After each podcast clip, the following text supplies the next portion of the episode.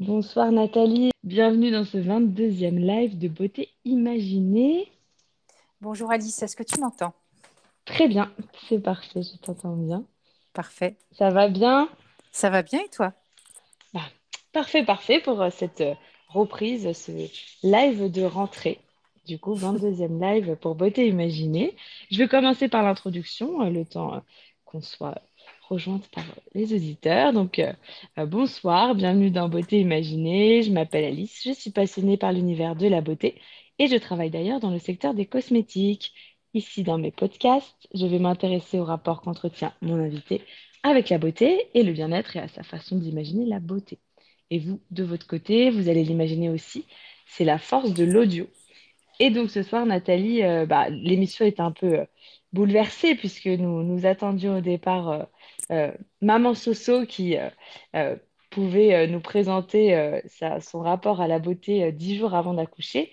Mais Maman Soso a accouché hier finalement, donc pour, pour son plus grand bonheur, bien sûr. du coup, on, change un peu l'organisation de, de notre live.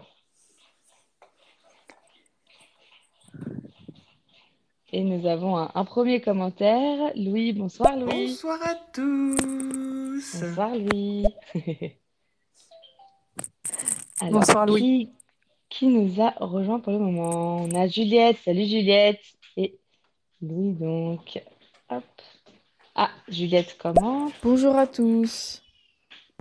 Bonjour Juliette. Bonjour Juliette. Merci d'être là. Hop. On a aussi Charo. Salut Charo. Alors du coup, voilà, on, avait euh, euh, choisi ce, thème avec euh, Sophie dix jours avant d'accoucher. C'était un thème assez accrocheur, mais la nature est imprévisible, la naissance est imprévisible aussi, et du coup, c'est finalement 11 jours avant son terme que maman Soso a, accouché.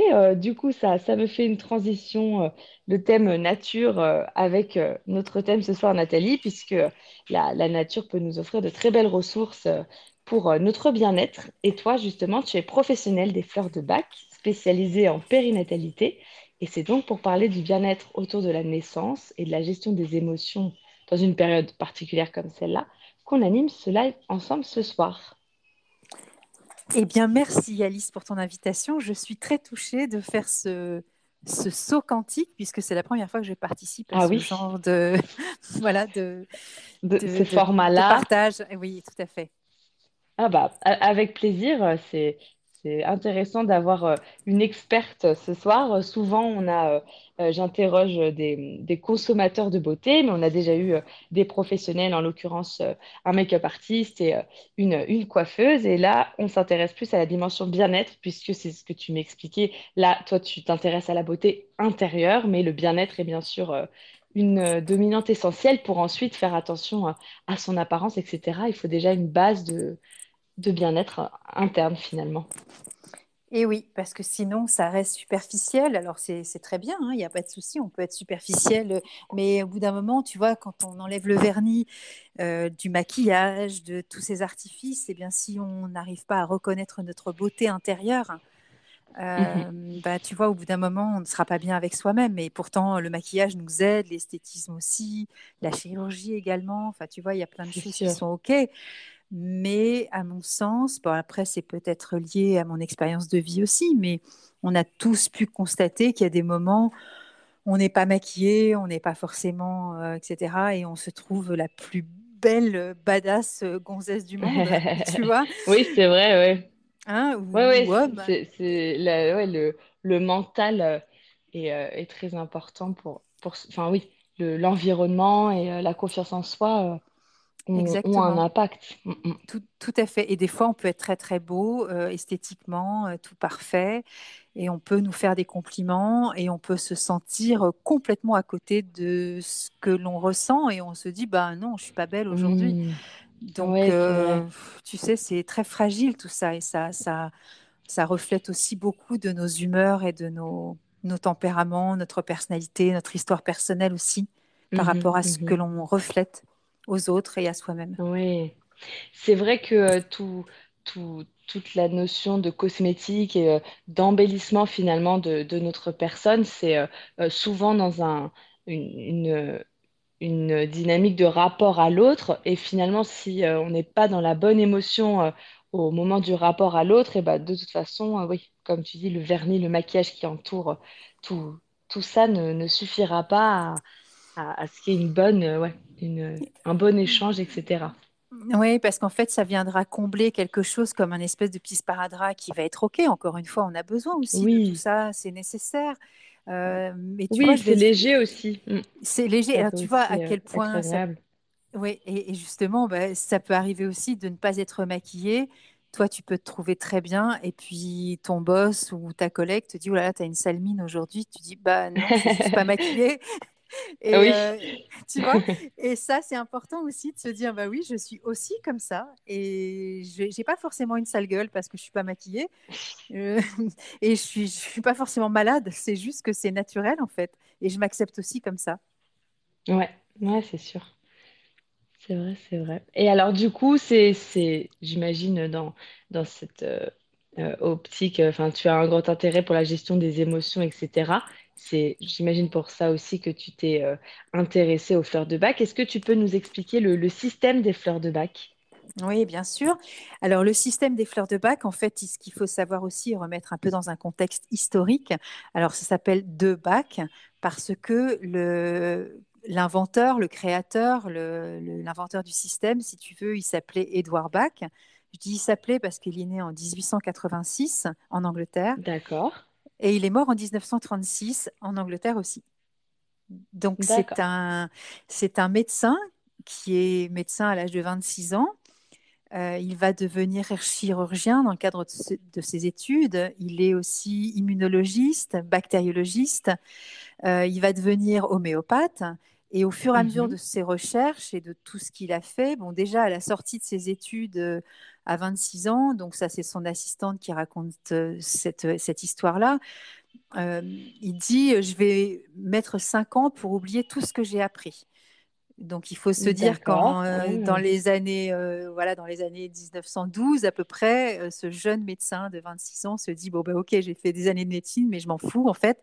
Ce qui ah, m'intéresse, c'est pas tant la maladie, c'est pas tant les organes, c'est pas tant de savoir d'où vient euh, telle et telle chose, c'est, je vais m'intéresser d'abord à l'humain, au tempérament de mhm. la personne, à la personnalité, à son état d'humeur, euh, la façon dont lui-même va euh, apprécier la maladie, la gérer, etc. Et ensuite, euh, on va voir ce qui se passe. Donc, il va chercher dans l'immunologie et la bactériologie. Donc, tu vois, c'est un médecin qui est extrêmement scientifique, très poussé, puisque tous les médecins ne sont pas des immunologues et des, et des Oui, bactériologistes et des chirurgiens.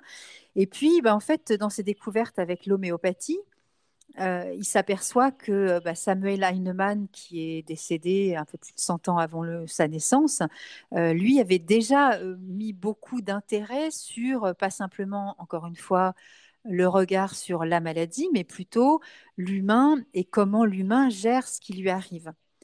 Et, et- et donc Bach s'est intéressé plus à ça. Et si je donne un exemple concret, euh, voilà, histoire que tout le monde puisse un peu euh, vulgariser, si tu veux, la compréhension de ce que représentent les fleurs de Oui, Bach et, et la philosophie de Bach, c'est si, par exemple, il y a euh, dans une crèche, j'entends des, des petits euh, euh, cris d'enfants derrière, des petits hurlements de bébés. Est-ce que je me trompe ou Alors, pas? euh, c'est tout à fait dans le thème parce que c'est de mon côté, donc c'est le, le Voilà, papa qui doit gérer pendant le live.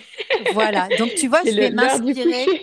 C'est très bien. Donc, je m'inspire de la réalité. Admettons que nous ayons dans une crèche, euh, j'en sais rien, ou dans une fratrie, on s'en fiche, peu importe le contexte, on a euh, quatre enfants qui sont atteints, euh, par exemple, d'une varicelle ou d'un rhume ou de ce que l'on veut, peu importe le nom de la pathologie, Mhm, encore une fois, n'est pas le plus important. Et ce qui est intéressant dans l'observation d'Edouard Bach, donc, euh, puisque c'est un jeune médecin et il va mourir à l'âge de 50 ans. Donc, quand je dis que c'est jeune, euh, il était jeune à 26 ans, mais il est mort à 50 ans. On peut considérer, euh, toi et moi, que 50 ans, c'est pas très vieux. Voilà. Et donc, pour le faire court, admettons que nous soyons en présence de ces quatre enfants qui sont atteints, entre guillemets, d'une pathologie diagnostiquée par un médecin, c'est-à-dire varicelle, rhume, pff, ce que tu veux, peu importe.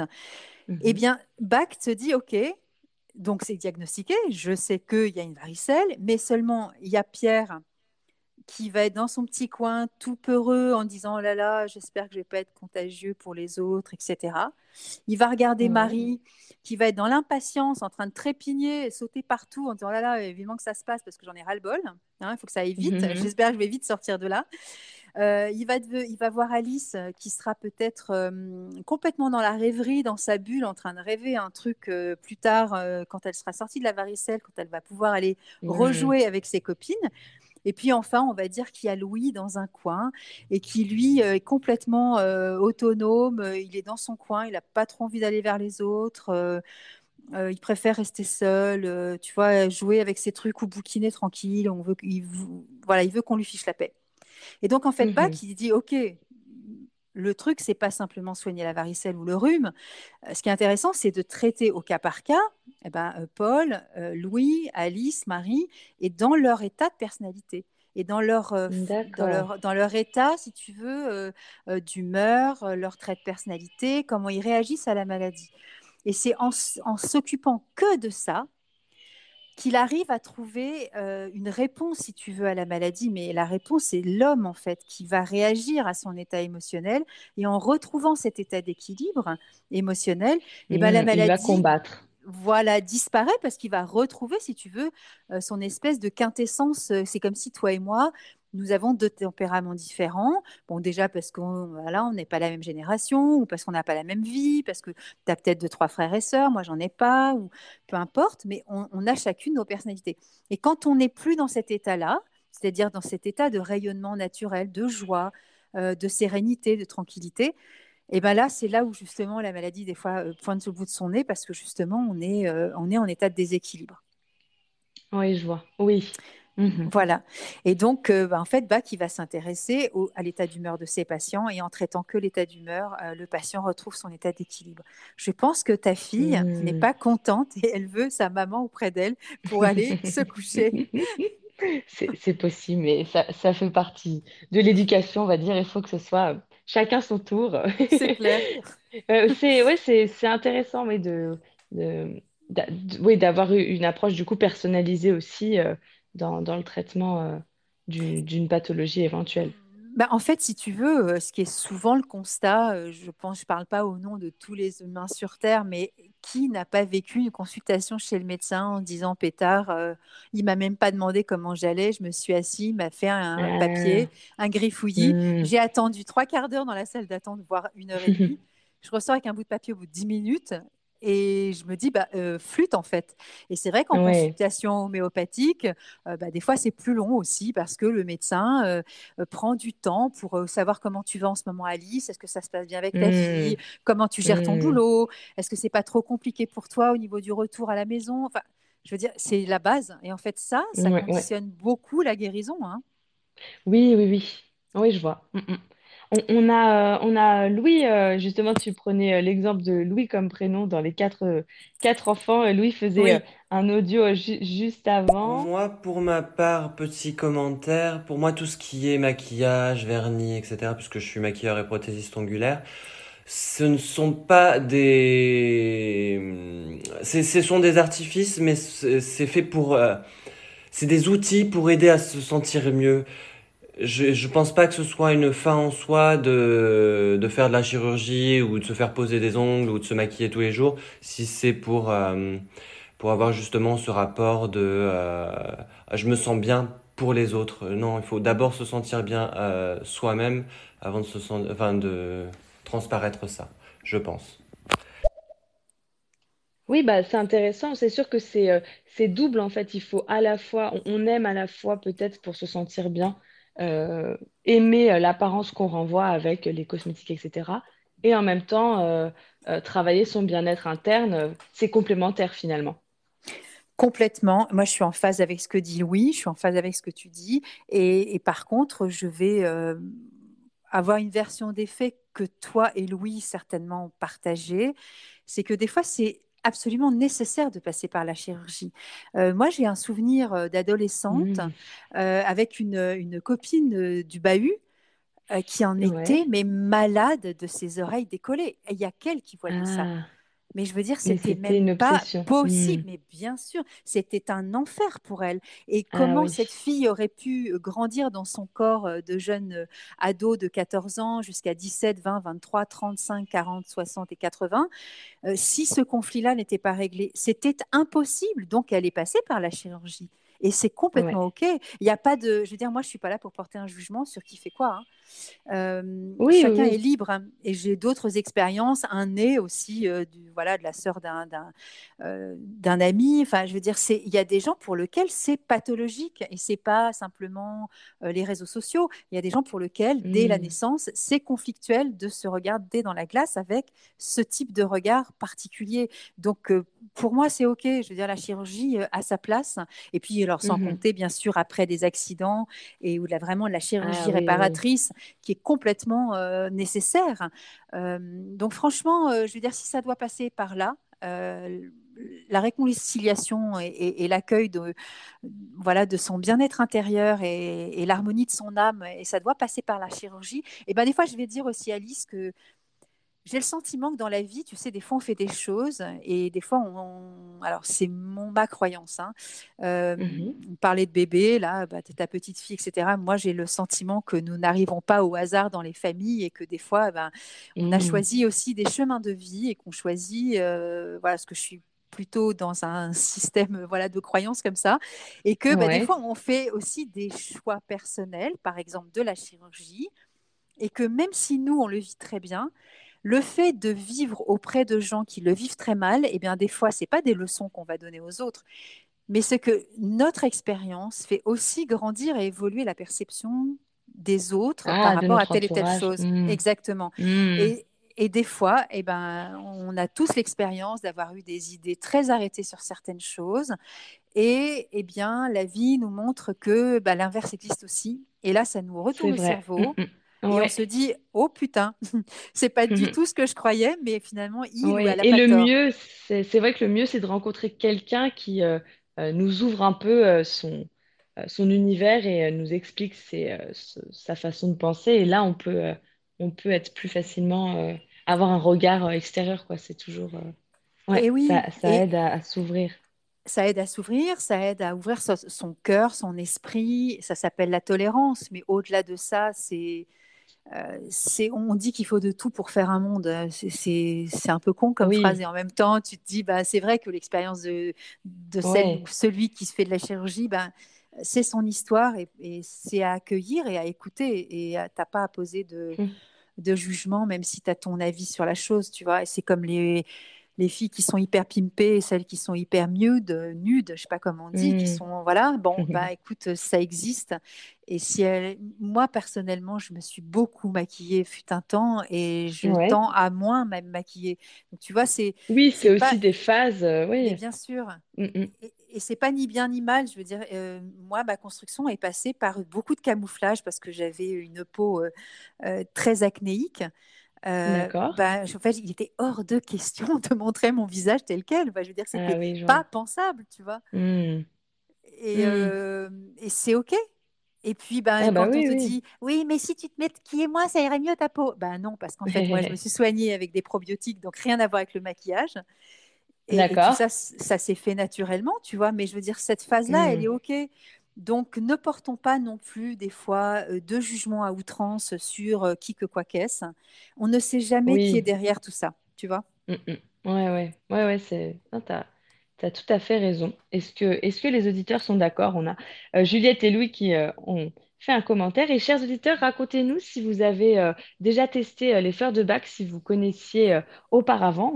On veut savoir. Alors, il y a Juliette. Ce que tu viens de dire, Nathalie, sur euh, le médecin qui pose plus de questions sur euh, comment tu vas, tout ça, ça me fait penser à récemment, j'ai vu euh, une ostéopathe pour mon genou. Donc, bon, on peut imaginer qu'elle a posé des questions que sur, enfin, niveau d'un point de vue physique. Et finalement, j'étais un peu étonnée parce qu'elle m'a posé des questions plus sur ce que je ressentais sur certaines choses et même au niveau de, enfin, psychologiquement comment je me ressentais, tout ça. Je me suis dit, ouais, si ça se trouve, c'est pour ça que j'ai mal à mon genou. Enfin, je sais pas, j'ai trouvé ça intéressant. Ah oui, tout à fait, ouais. D'avoir une approche globale, quoi. Et, oui, et tu sais, on, parle aussi des, mots euh, M-A-U-X, hein, donc le mal au genou, euh, mais euh, le mot M-O-T-S aussi est à poser aussi par rapport à ça. C'est-à-dire que si on prend un petit espace-temps de silence, comme, comme, a pu le faire cette auditrice, et de se dire Ah, pétard, ça m'interpelle ce qu'elle me dit, mon Dieu, mais qu'est-ce que je ressens par rapport à ça? Mmh. bah, Des fois, il y en a qui vont dire, tu sais, les expressions du type J'en ai plein le bip Hein, et qui mhm. se retrouvent avec des hémorroïdes, où j'en ai ah plein d'eau et euh, bah, ils vont chez ah. l'ostéo. Euh, tu penses que oui, il y a corrélation si, euh, oui, bah notre inconscient peut transformer, ouais. Alors c'est pas que ça, je pense qu'aussi notre corps nous parle hein, et nous aussi on a des expressions qui des fois sont très très proches de, de l'expression du corps aussi. Ah oui, je vois. Et tu vois, et, il y a des choses des fois qu'on n'a pas envie de voir et comme par hasard on a des pathologies au niveau des yeux, tu vois, ça peut être un œil larmoyant, ça peut être une ah. poussière dans l'œil, mais ça peut être un orgelet, un chalazion, un ce que tu veux. Des otites, c'est aussi fait pour écouter, normalement les oreilles. Hein.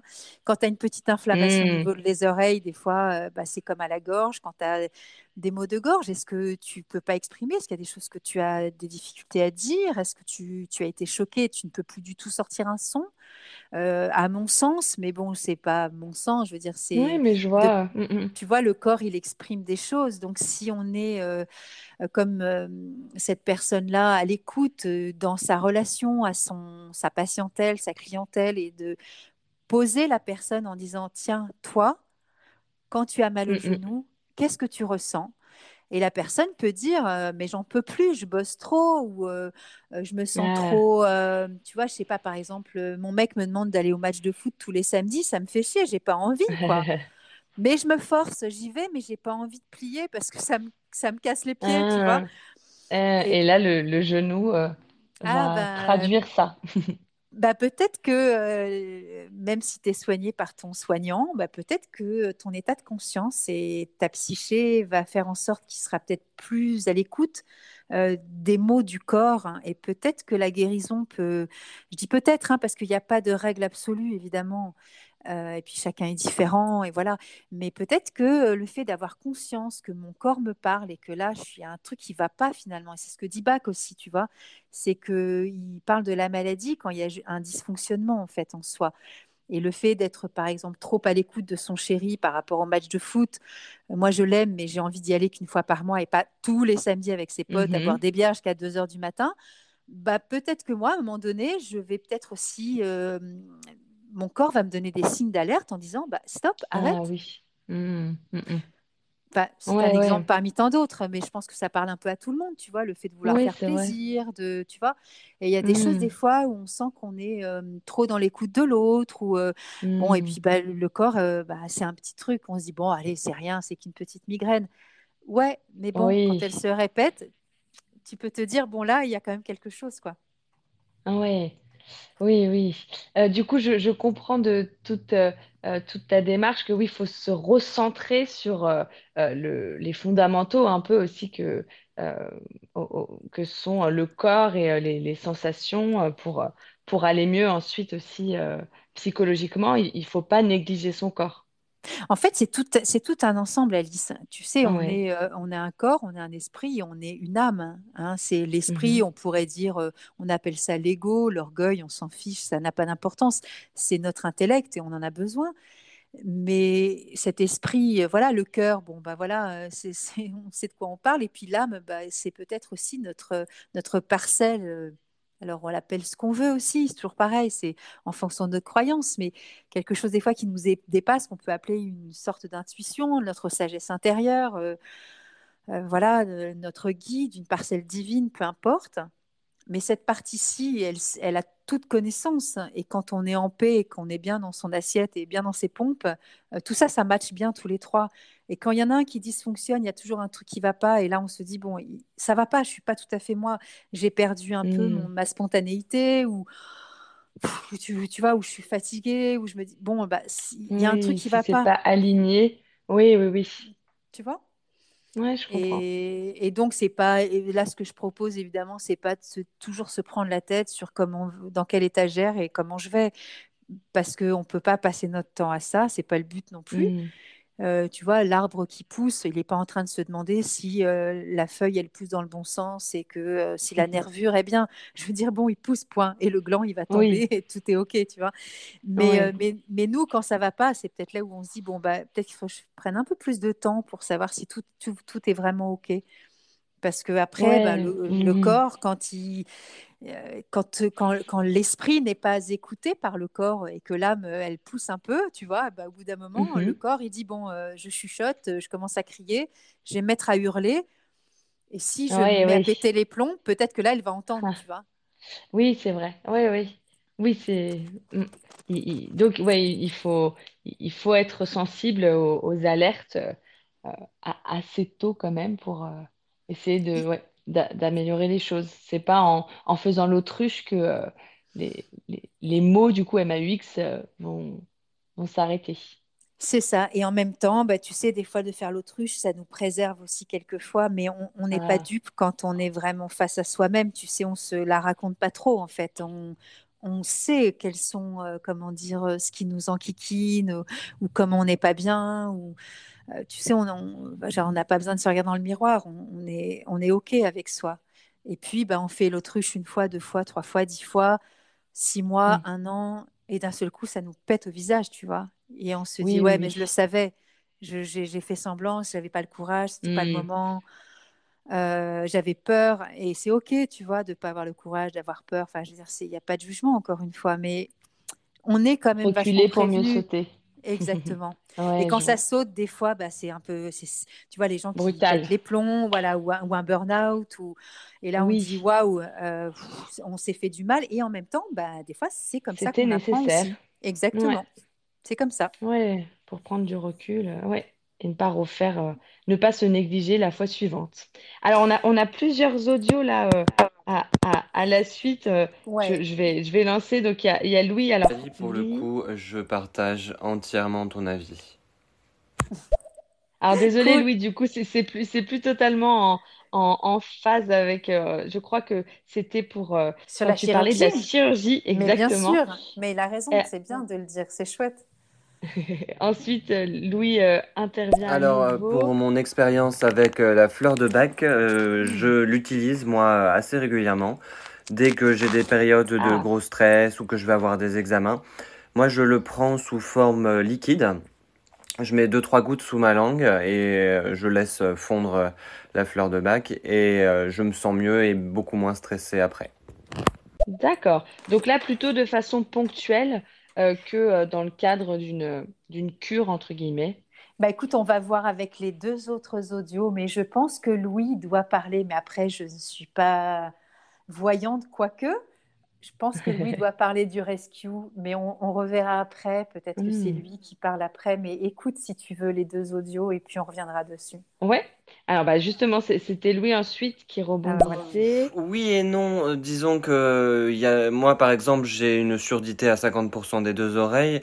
Je, euh, moi, c'est génétique, c'est d'un point de vue médical. Je pense pas que ce soit forcément les mots soient soit forcément en lien avec ça. Euh, après, je pense que oui, dans certains cas, il y a, y a, une corrélation entre tout ça, mais pas toujours. Je ne suis pas tout à fait d'accord. Oui, pas toujours. Alors je, là, moi, je dirais que je suis pas tout à fait d'accord avec moi et avec Louis aussi. Alors je voudrais répondre quand même, c'est que à mon sens, et je ne suis pas du tout en train de parler de la pathologie de Louis, et je ne suis pas là pour euh, faire une consultation et je ne donne de leçons à personne. Ce que je suis en train de dire là, et peut-être que Louis, ça donnera peut-être des indications de compréhension ou pas du tout. Et il va se mettre en colère en disant mais putain elle me fait chier c'est pas tout ce que je voulais dire. C'est pas grave. Non Louis, est plutôt Louis euh, n'est pas euh, comme ça. c'est un fidèle de l'émission et ouais, il est plutôt ouvert etc il est il n'y a pas de souci. Non ce que je veux dire Louis c'est que euh, dans la compréhension que j'ai de, ce que j'ai expérimenté avec plusieurs études, et je ne suis pas la seule à le dire parce que ce n'est pas moi qui le dis, mais c'est ma compréhension de mon âme aussi, c'est que dans ce plan d'incarnation, dans euh, la famille dans laquelle tu es arrivé, dans cette gestation, dans cette place dans la fratrie, etc., il y a aussi des fois de de l'intergénérationnel et que d'avoir une pathologie génétique ou de naissance a aussi du sens et que ça, on peut aussi trouver euh, des réponses à travers notre histoire personnelle, mais qui est intrapersonnelle, qui n'est pas que Louis-Louis. C'est Louis à travers son histoire, à travers euh, la place dans la fratrie, à travers l'histoire des Petit parents, jeu des de mots, aïeux. pardon, entre Louis et, Et Louis, oui, évidemment. Alors figure-toi que pour la petite anecdote, Louis, j'ai un fils qui est mon dernier qui s'appelle Louis. Et Ah, Louis, justement, mon fils qui a Oui. 19 ans, lui, euh, il est ingénieur du son. Et donc, eh Ah. bien, et oui, et tu vois, et pour moi, il n'y a pas de hasard, Ah, entre oui. guillemets. Ah, Et cette pathologie génétique, je suis certaine, et je ne connais pas Louis, mais je suis certaine que ça décuple chez lui des forces et des trésors inestimés, inestimables dans son incarnation Ah. par rapport à cette pathologie génétique. Et que c'est pas, euh, j'ai plus rien vu lui entendre, c'est beaucoup plus, euh, c'est pas forcément écouter euh, Louis. Euh, c'est aussi entendre des choses, peut-être d'autres histoires de générations, euh, des choses qui n'ont pas été dites aussi, tu vois. Les oreilles, euh, on a Mm. tous été atteints de. Ça se dit pas de surdition, hein, mais euh, ou de surdité. Ou mhm. à mon sens, les organes nous parlent véritablement de qui nous sommes et même de notre généalogie sans que nous en soyons conscients. C'est-à-dire que c'est pas euh, Mm. Louis est coupable d'avoir une maladie génétique, donc c'est qu'il veut rien entendre. C'est pas ça du tout l'histoire, parce que c'est Ce beaucoup serait plus un, un secret, par exemple, de famille euh, Pourquoi qui pas? aurait J'en pu. sais euh, rien, mm. mais ça peut, tu vois. Euh, Ouais, je tout vois. est possible. hein. Moi, je crois que le corps, euh, il est tellement fort et tellement puissant dans ses messages de l'inconscient qu'il est capable de nous guider dans des, dans des méandres euh, de notre ADN, dans notre brin familial qui existe depuis la nuit des temps, sur des Mm. trucs de folie. euh, que C'est notre- l'épigénétique euh, qui Entre autres, euh, ça. évidemment. oui. Tu sais, Mm. c'est comme si tu t'as déjà entendu, et Louis aussi, et tous ceux qui nous écoutent, on a tous en- eu des intuitions d'une certitude incroyable, ou des manques, ou des choses où on s'est dit, mais j'ai toujours su. Et un jour, moi j'ai une amie, bon, voilà, euh, bref, je ne vais pas citer son nom, mais euh, elle a Mhm. toujours su qu'il y avait un truc dans sa famille. Elle n'arrivait pas à le nommer. Sa famille Ah. était lambda, ok. Alors, elle n'avait pas de problème d'audition. Mais bon, je ne connais pas tout de la vie de mon amie non plus. Il ne faut pas exagérer sur toutes les petites patos. Mais un jour, qu'est-ce qu'elle a appris à 41 ans? Que son père n'était pas son père biologique. Ah. Donc, Et si elle tu veux. l'avait senti, mais Et elle a euh, sans toujours qu'on lui dise. Exactement. Donc, si tu veux, notre âme, notre, notre, notre indicible en nous, appelons-le comme le voulons. Enfin, moi, mon âme, ça, me- ça me paraît clair, mais bon, c'est pas forcément le cas de tout le monde. Mais, mais à mon sens, on sait toutes choses. C'est comme ça. Et donc, les pathologies génétiques aussi. Pourquoi les enfants naissent avec des trisomies 21 Je veux dire, c'est pas la faute du bébé qui décide d'être. Je veux dire, il a incarné aussi cette maladie. Ça a du sens pour la famille, pour les frères, pour les sœurs, pour les oncles, les tantes, pour tout le monde. Je veux dire, c'est pas que pour Louis qui a cette pathologie-là que c'est important. Tu vois, c'est Mm. voilà. Enfin, ça, c'est c'est vraiment profondément ce à que je, je crois. D'accord, Je ouais. sais pas si ça va faire écho à Louis ou pas du tout. Bah, on- Mais, il a, il a rebondi, donc on, on va voir. euh, oh, c'est, c'est intéressant. Alors, Louis. C'est très drôle que ton fils, du coup, soit ingénieur du son. Mais en tout cas, non, je comprends complètement ce que, ce que tu veux dire par là. Je pense que ça vient peut-être de plus loin dans ma famille et qu'il y a sûrement euh, peut-être des histoires d'incompréhension, etc. Et c'est peut-être là d'où vient, d'où vient la surdité. Mais euh, je pense pas que ce soit directement lié à mon corps. Je pense que c'est lié à autre chose aussi. Je suis, euh, je partage ton avis là-dessus. Ah bah c'est cool, Ah. oui, parce que c'est c'est- voilà, c'est c'est pour ça qu'il faut toujours relativiser les propos euh, que vous allez entendre, parce que euh, il n'est pas question de culpabiliser qui que ce soit, parce que la maladie n'est pas une tare. hein. je veux dire, c'est un, c'est une, euh, c'est une étape de d'évolution, euh, et c'est comme ça. Et nous, Oui, ça oui. nous fait les entre guillemets les non euh, atteints de pathologie, euh, ça, ça nous fait évoluer et grandir aussi. Donc c'est vachement important. Euh, voilà, c'est la maladie, elle est Ouais. faite aussi pour, pour éveiller nos consciences. D'accord, oui, je vois. Oui, c'est- je, je reconnais que je me, je me pose rarement sur ce genre de, de thématique et euh, c'est, intéressant de voir euh, comment on peut euh, interpréter des, bah, des pathologies en l'occurrence. Mm.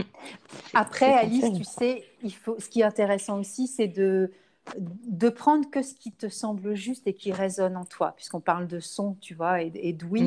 Mm. Si ça résonne pas, si ça fait pas écho, c'est pas la peine d'insister. Tu vois, il faut pas non plus se trouver des mots euh, pour se dire qu'on a trouvé. Je veux dire, si ça vibre en toi, souvent tu as la chair de poule et tu dis Oh là là, ça me fait un truc. Et là, c'est une espèce de prise de conscience. C'était donc ça.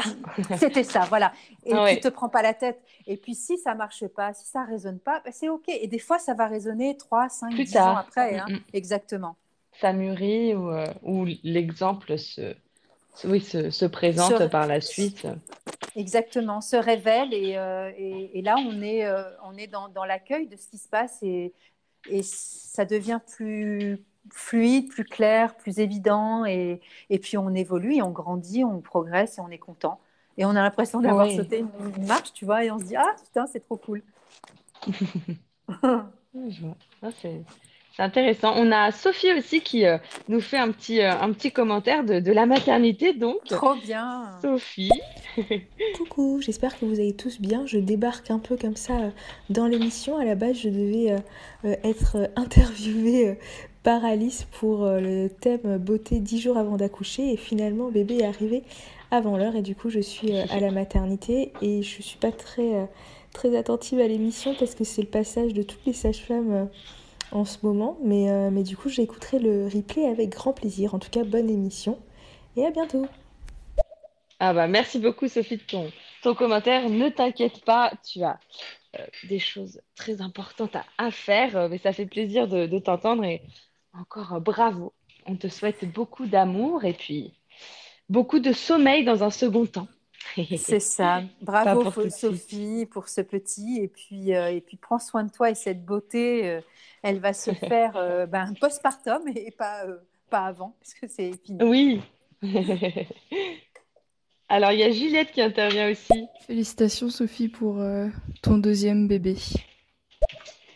Et oui, parce que euh, Sophie était, euh, avait fait euh, un live dans lequel elle parlait de, la beauté en cours de grossesse. Elle était à 4 mois, quatre mois de, grossesse à l'époque. Et donc, ça y est, là, on a eu la conclusion de cette grossesse. Un, joli bébé. Ah, il y a Steven aussi qui intervient. Bonsoir, Steven. Salut, félicitations, Sophie. ça fait plaisir. Bon. Ouais, c'est hyper mignon. je pense que Sophie n'est n'est plus parmi nous. Je regarde. Ah, si, elle est là, mais bon, elle doit être assez occupée. En tout cas, on a Juliette, Andrea, Claire, Astrée, Léa, Jérém, Kirikou, Sophie, Steven, Mangel, Louis et Basilic qui sont euh, présents ce soir. Merci euh, à tous d'avoir accepté notre rendez-vous. Donc, vous l'avez compris, l'invité qui allait parler de la, son, rapport à la beauté en fin de grossesse euh, est en fait euh, passé, comme tu l'as dit, en postpartum. Et euh, nous nous intéressons avec Nathalie, experte des fleurs de bac et de périnatalité. nous nous intéressons à la gestion des émotions et au bien-être dans une, une, phase comme celle-ci. Mais là, pour le moment, on a parlé de façon assez globale finalement de, de, la gestion des émotions, etc. Ah, bah Sophie réagit à nouveau. Merci à tous, c'est très gentil. C'est mignon. Oh, c'est mignon. Il y a Louis aussi. Euh, j'ai hâte d'en savoir un peu plus euh, sur la fleur de bac, moi en tout cas. tu, tu, veux qu'on rentre dans le vif du, du sujet, Louis, c'est ça? On, a déjà bien posé le, le, le, le contexte, je pense, de, euh, de, de l'approche du, du, lien entre finalement émotion et pathologies éventuelles, etc. Donc, euh, c'est déjà euh, ce à quoi tu sensibilises peut-être euh, tes, tes, patients avant de, de, parler de fleurs de bac en général. Déjà, alors, je ne suis pas médecin, donc Alice, oui, donc déjà, on parle de, de clients. De clients ou de, de voilà, des gens que tu accompagnes. Exactement. Mm. Et alors, c'est pas toujours un sujet qu'on aborde comme ça, mais c'est vrai que les fleurs mm-hmm. de bac, la plupart du temps, bon, déjà, elles sont conservées dans des petits flacons que l'on voit souvent en pharmacie ou en boutique diététique ou en parapharmacie. Et on se dit, ah bah tiens, je ne sais pas ce que c'est. Et donc, on va les acheter. Et souvent, la personne qui va conseiller à la vente n'est pas toujours très au courant de tout ça. Et euh, donc, elle va un peu, des fois, vulgariser le sujet, mais sans comprendre le sens. Donc, le fait qu'on ait déjà beaucoup parlé de tout, euh, la philosophie de, Bach, euh, ça donne un peu mm. plus, à mon sens, de crédibilité sur ces petits flacons. Tu vois, et ces petites gouttes qu'on met dans la bouche, parce que c'est vrai que quand tu regardes ça et que tu dis, ouais, d'accord, ok, elle se met des gouttes dans la, dans la bouche ou dans un verre d'eau, elle est bien gentille, mais bon. Donc, tu vois, c'est tout un mm. contexte aussi qui fait que lorsque tu, tu es accompagné sur le plan émotionnel avec les fleurs, bah, ça fait aussi écho à tout ce que j'ai dit en amont, donc euh, mm, mm. c'est vraiment chouette. Et euh, donc Bach, il a découvert euh, des fleurs dans la nature, mais au départ, il avait cherché des plantes, et il s'est basé que sur les fleurs, les sommités fleuries. Donc ça va être des fleurs d'arbres, d'arbustes, de buissons, et puis aussi bah, des fleurs des champs, hein, des fleurs sauvages. Donc ce ne sont pas des fleurs cultivées. Et il a sélectionné donc ces 38 fleurs euh, qui correspond donc à 38 états émotionnels distincts les uns des autres, qu'il a classés et classifiés dans sept groupes euh, de, euh, de familles, si tu veux, un petit peu de, de familles émotionnelles. Et, cette répartition, ça a aussi du sens parce que on peut les prendre de A à Z, il n'y a pas de souci. Enfin, c'est plutôt de A à W, puisqu'il n'y a pas de fleurs qui commencent par Z. Donc, déjà, les fleurs, elles sont citées aussi en anglais. Donc, euh, on peut les traduire en français quand on les connaît, mais euh, par exemple, Agrimonie, qui est la première de la lettre de l'alphabet, et Willow, qui est la dernière. Euh, Agrimonie, c'est de l'aigre-moine en français, et Willow, c'est du saule en français. Mais comme Bach était anglais, souvent on va retrouver ces petits flacons avec des noms en anglais. Et voilà, donc ça, c'est juste une petite chose à savoir. ensuite, on va les prendre effectivement, comme l'a dit Louis, dans la bouche ou sinon dans un verre d'eau.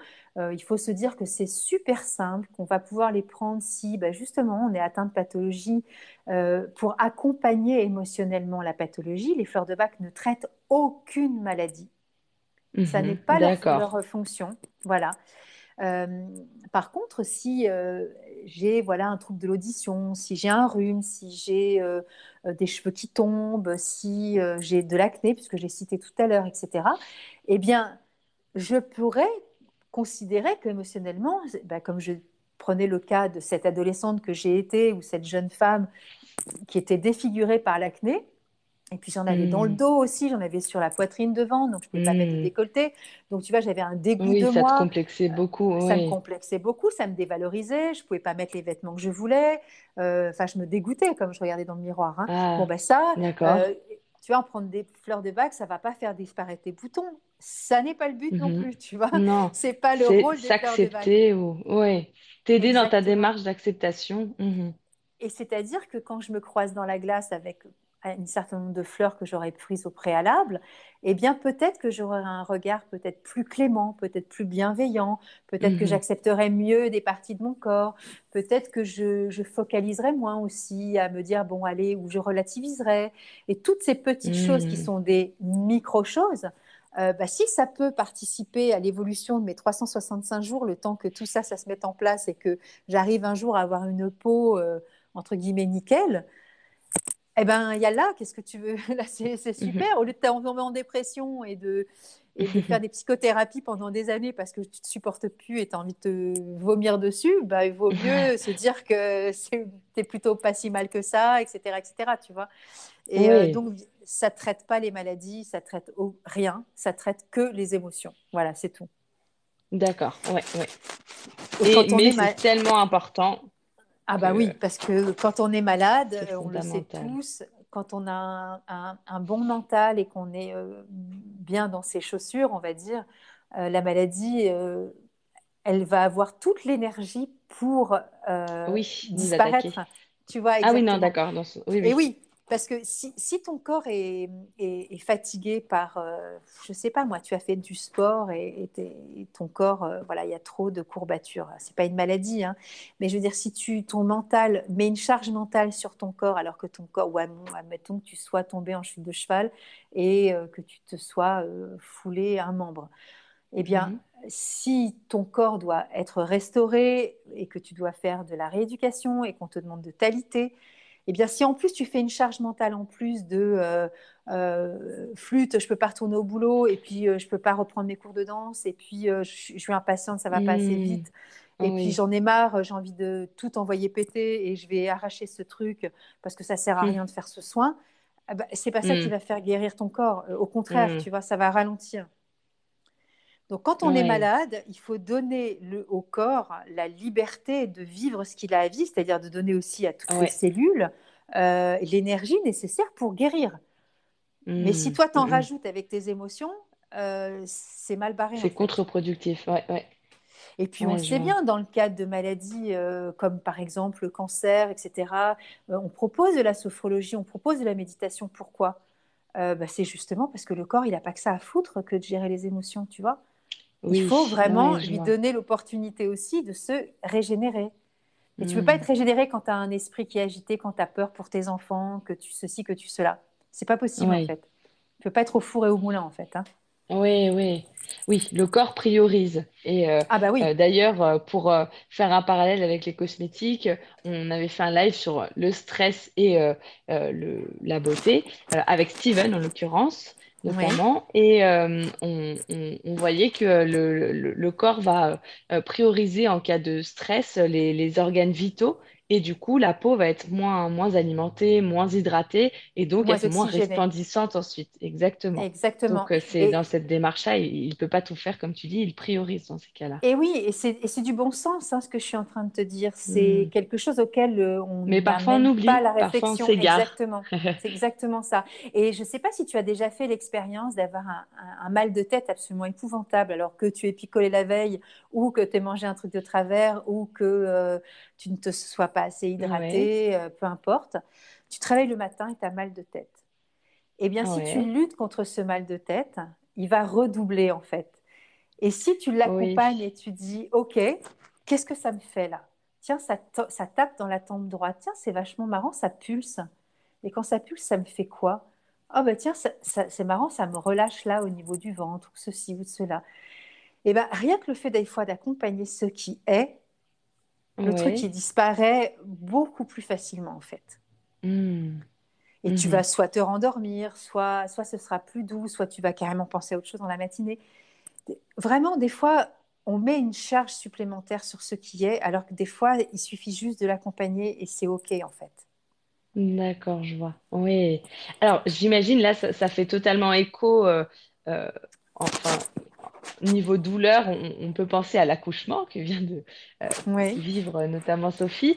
Euh, du coup, c'est aussi euh, dans cette notion-là, enfin, quand tu accompagnes des, des femmes qui, qui, vont accoucher, qui ont peut-être des, des angoisses par rapport à ça, il y a, est-ce que c'est un des conseils que tu donnes de plus vivre, par exemple, les contractions au moment où elles arrivent, de, de, de se concentrer dessus?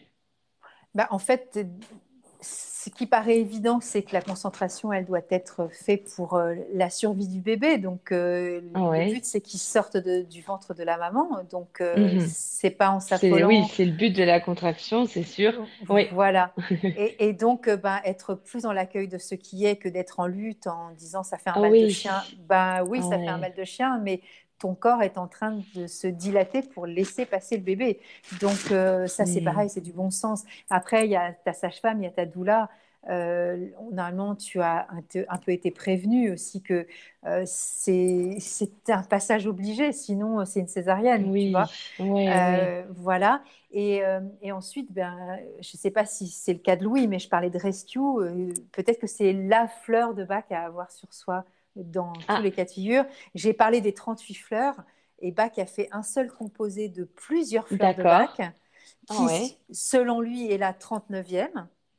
D'accord. Et là, on est sur un, mélange de cinq fleurs euh, au total.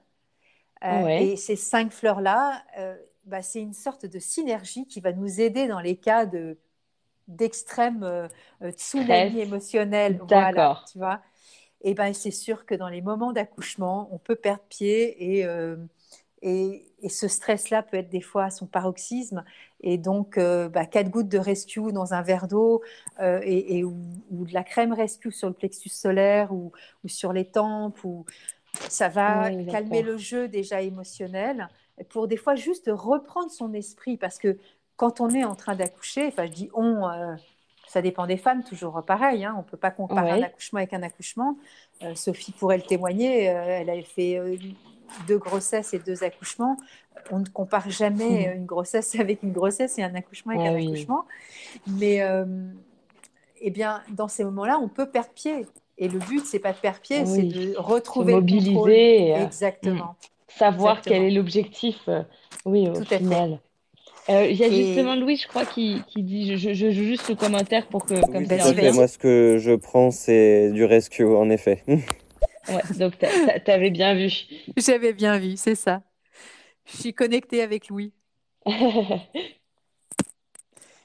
Donc voilà, tu vois, la 39e fleur, euh, s'il y a une des fleurs que vous... Souvent, la plupart du temps, euh, on peut rencontrer les fleurs de bac à travers une, maman bienveillante, tu sais, qui a glissé un rescue euh, euh, dans le sac ou dans la poche de son, jeune adulte ou ado qui va justement, comme disait Louis, hein, passer un examen, ah euh, le permis de conduire ou euh, une prise hmm. de parole en public parce que tu vas faire ton premier job ou, ou tu pars tout seul en avion, etc. Et là, ben, en cas d'urgence, le truc, il est vraiment OK parce que tu l'as sur toi tu prends quatre gouttes. Des fois, c'est même pas pour toi que tu l'as, mais c'est aussi pour ton voisin qui va te tenir la main, voire te la broyer, parce que dans l'avion, c'est lui qui peut pas se calmer, tu vois.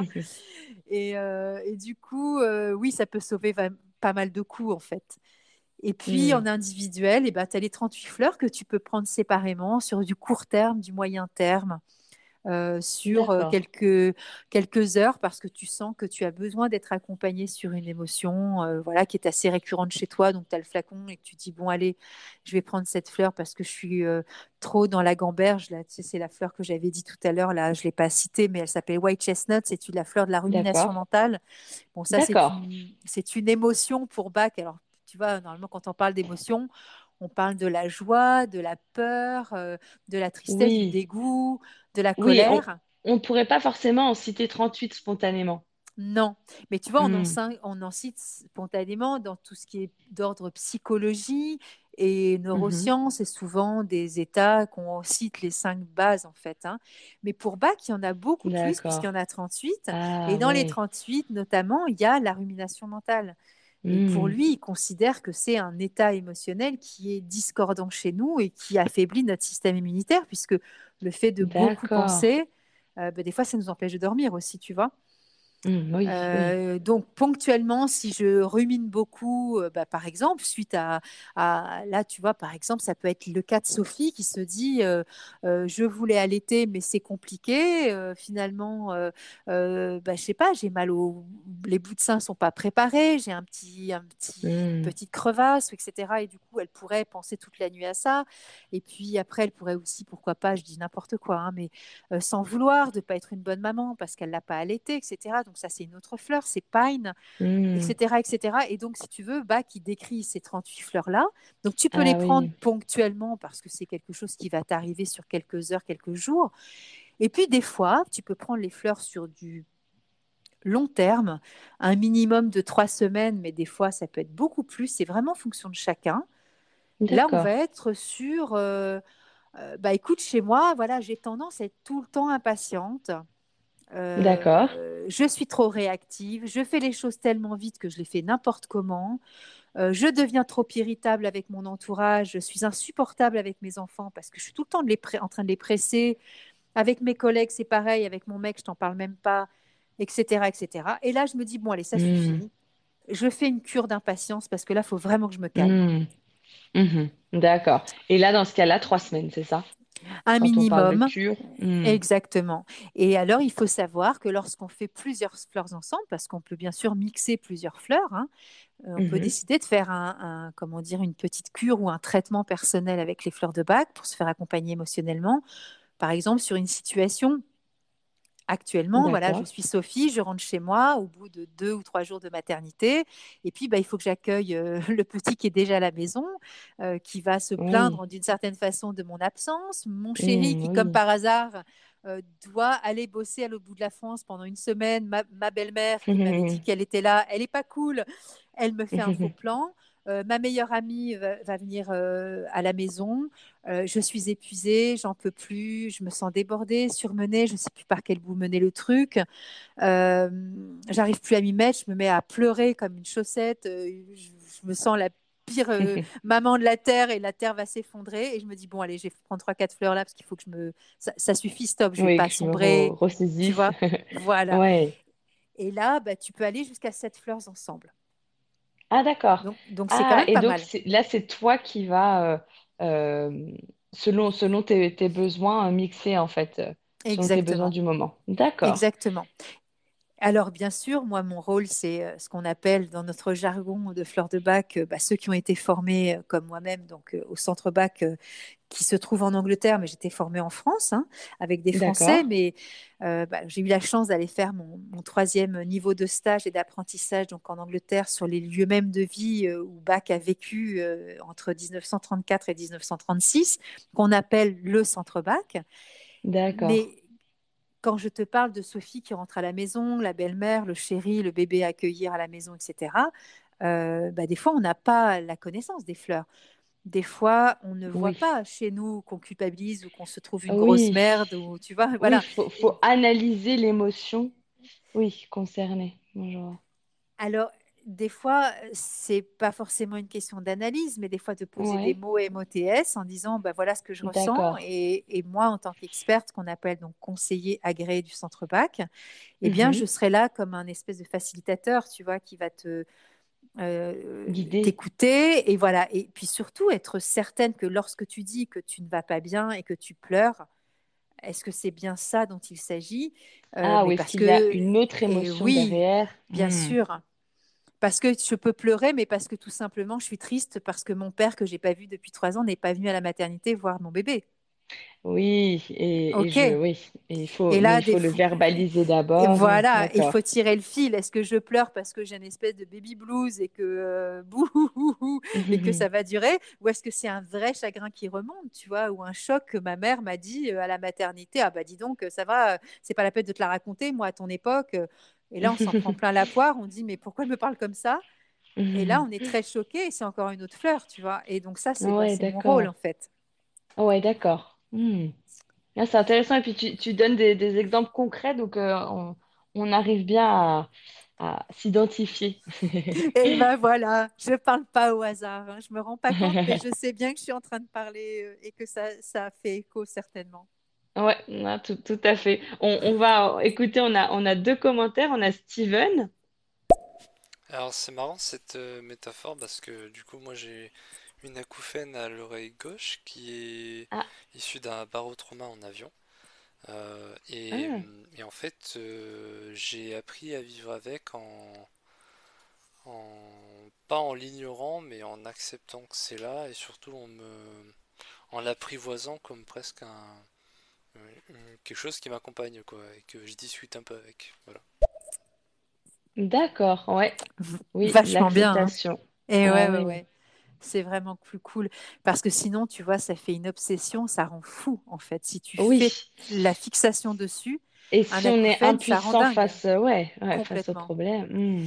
Et alors souvent les acouphènes, alors au-delà du, de, alors moi je ne suis pas ORL hein, évidemment, c'est pas moi qui vais poser un diagnostic, hein, mais ce que j'ai pu entendre de certaines expériences d'acouphènes, euh, notamment je pense à une personne que j'ai côtoyée il y a quelques années, euh, une personne d'un certain âge, euh, c'est arrivé cet acouphène pareil en avion, mais c'était suite à un choc émotionnel, suite au, à une maladie de sa ah. maman et là, il y a quelque chose qui s'est arrivé aussi, parce que souvent, nous, nous avons tous pris l'avion et nous n'avons pas des acouphènes lorsque nous prenons l'avion.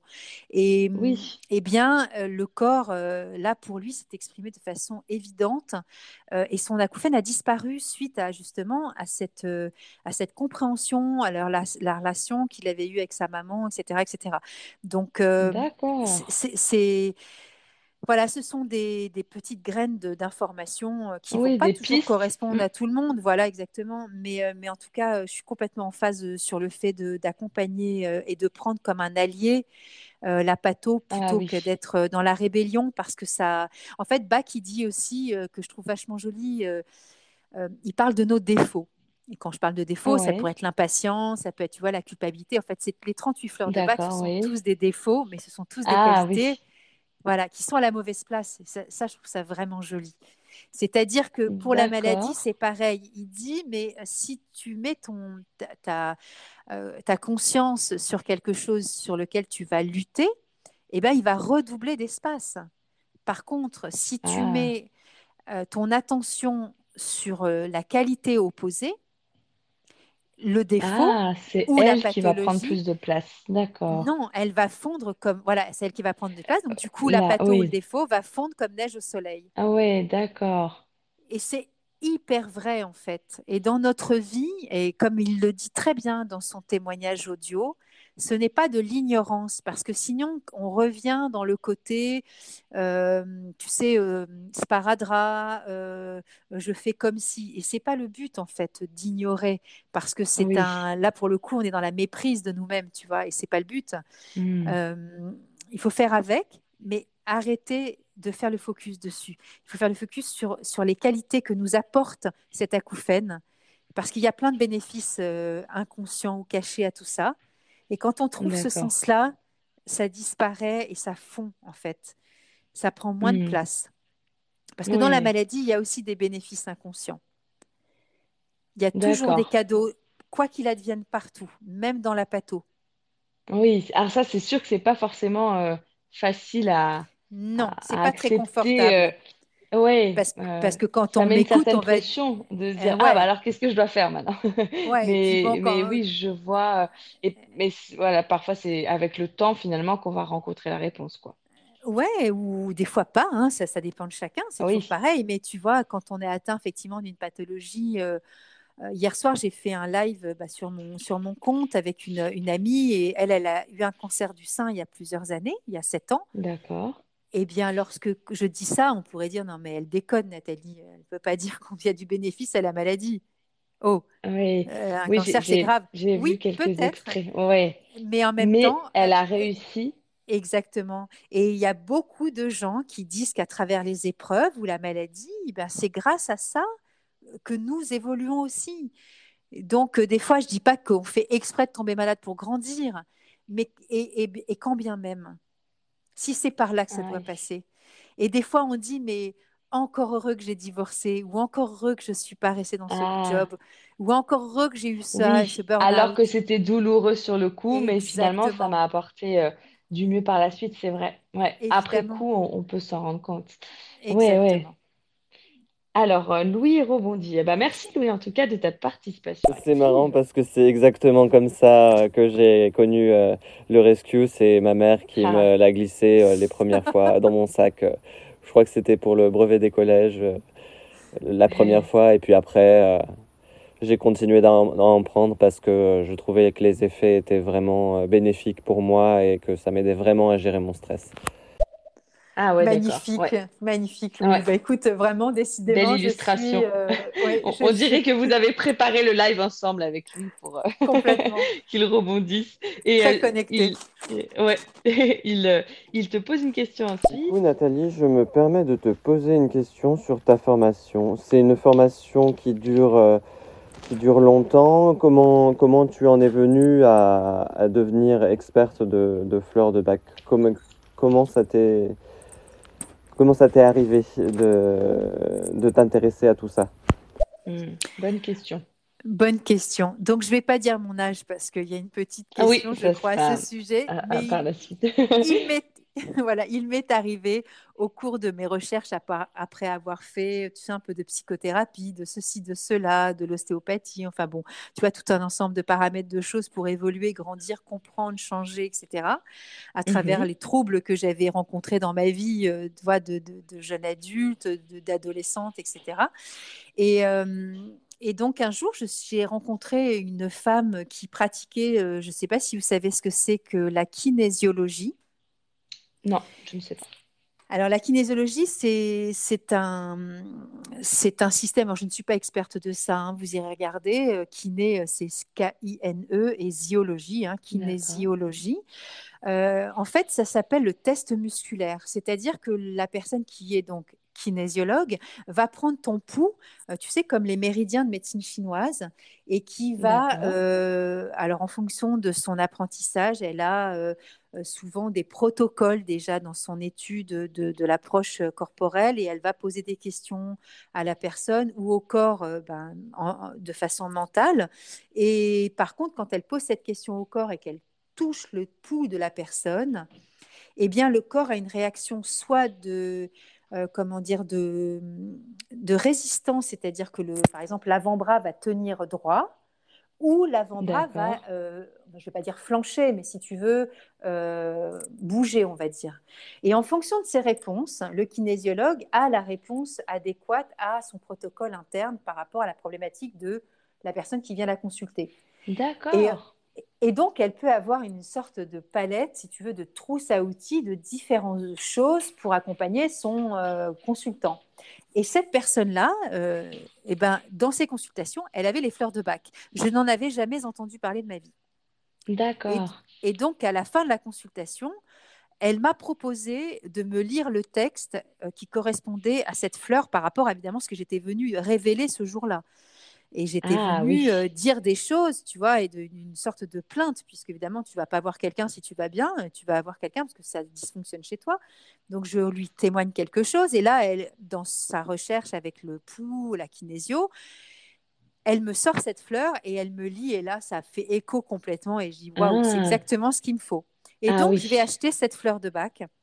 Et évidemment, tu vois, les synchronicités de la vie, dans cette pharmacie dans laquelle je vais acheter ce flacon, euh, à l'époque, j'habite donc à Boulogne-Billancourt, donc en région parisienne, mais qui est très collée à Paris. Mhm. Métro Marcel Samba, et c'est une pharmacie que je connais parfaitement bien, mais là, d'un seul coup, je vois les 38 fleurs dans un présentoir, et là, ah, je me dis, waouh, je l'avais jamais mhm. repéré. Voilà. J'achète cette fleur, j'en prends euh, bah, comme elle m'avait proposé d'en prendre. Et puis là, vraiment, un état de conscience, comme une espèce d'ouverture, d'une grande clarté euh, sur ce qui est mmh. à, modifier chez moi et sur mon attitude euh, bah, de plainte, entre guillemets, du départ, si tu veux.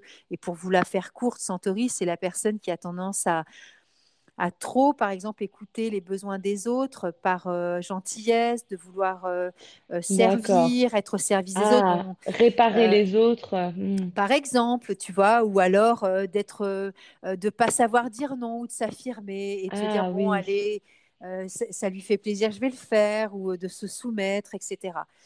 Mmh et bah, c'était un peu ma plainte de départ, tu vois, lorsque je suis arrivée dans son cabinet. Et cette, cette fleur a équilibré cet état de conscience en moi. Et, j'ai repéré tous les moments où dans ma vie, j'avais ce côté Centauri.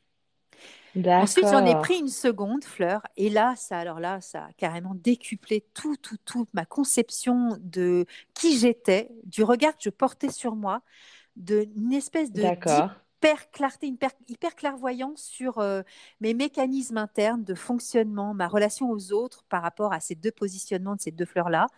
Euh, et là, ça a mmh. été d'une. Enfin, si tu veux, je peux dire une révélation, mais ça peut faire un peu mystique, parce que c'est vraiment pas le but. Mais pour moi, ça a mmh été euh, OK, ça, c'est mon truc. Et là, j'ai su que je voulais faire ça et savoir faire euh, et découvrir ce et, et, tout connaître de, Exactement. ce système. Exactement. Alors, j'ai pas vu euh, cette thérapeute Marie-Elia, euh, pour ne pas la nommer, j'ai dû la voir 4-5 fois dans ma vie. Et puis, par contre, bah, dans cette pharmacie, il y avait sur le comptoir une petite brochure pour répondre à la question de Louis. Et là, je vois formation fleur de bac, niveau 1, mois de ah! mars. Oh et là, je me dis, waouh, j'appelle tout de suite. C'est pour moi. Ah oui, d'accord. Voilà. Et j'ai fait le niveau 2 au mois de mai dans la même année. Et le niveau 3, j'ai fait l'année d'après. Et un an après, donc, euh, j'ai été diplômée du centre bac parce que j'avais fait euh, le cursus. Et maintenant, je suis formatrice pour les trois niveaux. Ça ah veut dire qu'à mon tour, j'enseigne pour les autres. Donc, oui, si tu veux te rejoindre à une de mes formations en ligne aussi, puisque maintenant, ah on fait du visio, voilà, c'est très accessible et ce qui est génial avec les fleurs de bac, et donc euh, pour conclure sur le pourquoi du comment, euh, moi qui étais dans une grande dévalorisation parce que j'ai pas eu le bac et du coup je pensais que j'étais nulle et Sans jeu de mots. Voilà, et que j'étais incapable de faire un truc qui avait du ah. sens à à ma vie parce que j'adore la psychologie, j'adore tout ce qui est la pédagogie, j'aime tout ce qui est neurosciences. Et en fait, Edouard mmh. Bach propose avec ce système des 38 fleurs et donc de la 39e de rendre ce système accessible à absolument tout le monde. D'accord. Ça veut dire qu'il dit euh, tout le monde a la capacité d'apprendre les fleurs de bac et de soutenir euh, ses proches avec juste euh, l'écoute émotionnelle et lui proposer des fleurs s'il est d'accord pour se faire accompagner. D'accord. Et on hmm. n'est pas psychologue, on n'est pas psychothérapeute, on n'est pas psychiatre, on n'est pas médecin. Par contre, il y a des médecins et des psychiatres qui utilisent les fleurs de bac, mais ça, c'est une autre affaire. Mhm. Mais si on veut accéder à cette connaissance-là, il n'y a pas de prérequis euh, de connaissances particulières. Tu peux travailler euh, en tant que mécanicien euh, chez tel garage, te mhm. passionner pour les moteurs de voiture et avoir envie d'être expert en fleurs de bac et d'accompagner les gens ou tout simplement, toi, connaître l'expertise de, des 38 mmh. fleurs pour, pour t'aider toi-même, tu vois. Ouais, je vois. Mhm. Oui, ça, ça, va déjà te permettre à toi d'être, euh, de, d'avoir euh, des, outils pour, euh, pour t'aider. Et ensuite, pourquoi pas professionnellement. Parce que Bach, justement, a écrit un livre qui s'appelle Guéris-toi toi-même. Hmm. Donc, le but pour lui, ton site, mais je, ne dois pas révéler encore. Exactement. Et du coup, euh, du coup, ça, c'est vraiment euh, la base, en fait. Il nous demande d'être responsable de notre santé. Et pour ça, il faut être responsable aussi de nos émotions, c'est-à-dire de ne pas relayer aux autres le pouvoir de nous redonner la santé. Alors là, quand je dis ça, je ne veux pas faire tout un pataquès avec ce qui se passe dans l'univers actuellement, mais vous voyez bien mhm. que là, on est sur l'autonomie totale, sur la responsabilité de qui nous sommes face à mhm. notre propre santé. Et notre santé du corps passe aussi par notre santé émotionnelle. et nous en sommes totalement responsables. C'est-à-dire que même si nous arrivent les pires choses, les pires drames de la vie, ah la lecture que nous allons en faire, ça nous appartient. Oui, je vois. Oui. on n'est pas totalement impuissant, on a au moins cette, euh, cette liberté-là. Ouais, Exactement, tout à fait. Là, tu as eu une, euh, enfin, tu vois une euh, recrudescence avec du coup la crise sanitaire de, de personnes qui, qui s'intéressent davantage à, à, à ce, euh, ce, type de, de, de réflexion. Enfin, et, euh, Complètement. ouais. Complètement, parce que si tu veux. Ouais, parce que si tu veux, alors je peux pas parler au nom de tous les hommes sur Terre parce que c'est pas le sujet, mais tu vois bien qu'on est tous un peu identiques dans la mesure où on, on veut bien faire des choses, mais c'est comme si tu mangeais chez Bidule et que tu mangeais des hamburgers et que tu as des boutons plein le visage tout le temps. Alors tu veux profiter du bénéfice de manger des hamburgers, mais tu veux pas les boutons.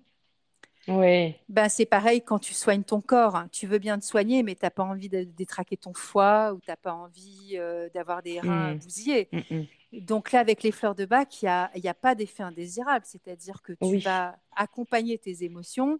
C'est des petites gouttes qui sont conservées dans des flacons avec des, élixirs floraux qui sont conservés avec de l'alcool, que tu peux aussi diluer dans l'eau. Donc il n'y aura pas d'effet euh, délétère par rapport à la quantité d'alcool qui est prise. Mais il n'y mhm. aura pas d'effet collatéral sur ton corps. il n'y mmh, aura que du bénéfice. Ouais.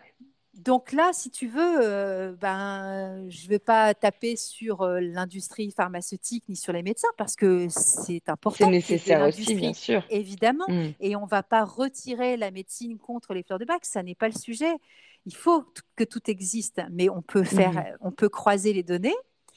Et puis mm-hmm. à un moment donné, quand ça n'est pas nécessaire, on peut aussi des fois se dire ah ben tiens, là j'ai un truc qui dysfonctionne Qu'est-ce que je suis en train d'écouter dans mon corps? J'ai mal au genou.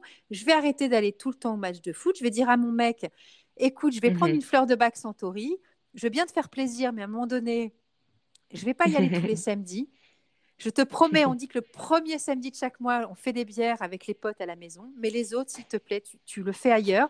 J'ai besoin aussi de mes samedis euh, pour euh, mettre en place euh, ma formation, etc. et faire des trucs à la maison.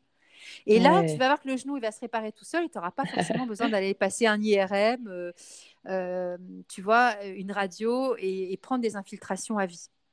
Alors, je schématise. Je suis, hein. curieuse, oui, bien sûr. Juliette, si, si tu as, réfléchi aux sources de, aux causes de, de ton, ton, genou, de ton mal de genou, dis-nous hein, si ça te fait, si ça a mûri là depuis le début de l'émission.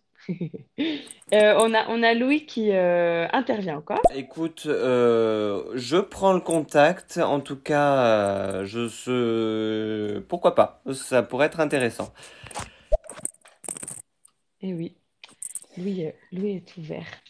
Oui, bah c'est, c'est... Et, du coup, la formation que tu proposes dure, dure combien de temps? Enfin, quand, quand c'est de façon non professionnelle, quelqu'un qui souhaiterait euh, juste avoir les, connaissances pour soi déjà? Alors en fait, quand je parle des trois niveaux, ce sont toujours euh, soit en présentiel. Le premier niveau se fait alors sur deux jours quand c'est du présentiel. Il peut se faire aussi euh, par correspondance avec un livre et tu reçois des cours chez toi. Donc il y a cinq cours. Et puis, il y a aussi de la visio, et là, ce sont quatre modules qui vont se faire sur quatre sessions différentes, donc en visio, mais tout ça, ça correspond à la même chose, c'est un niveau 1. Et c'est la base pour connaître, si tu veux, le principe des 38 fleurs, bah justement le, le, rescue. Euh, on va apprendre la philosophie de Bach, on va faire des exercices, on va sentir, bah déjà, on va apprendre les premiers mots de vocabulaire, si tu veux, des fleurs de Bach.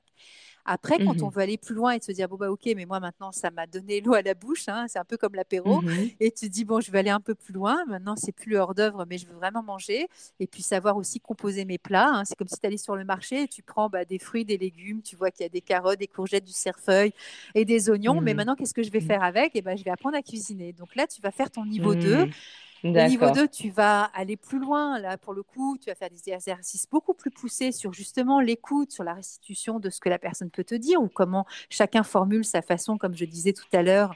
Tu vois, le choc, euh, la peur, les, les, les larmes, etc. Donc ça, ça s'apprend au niveau 2.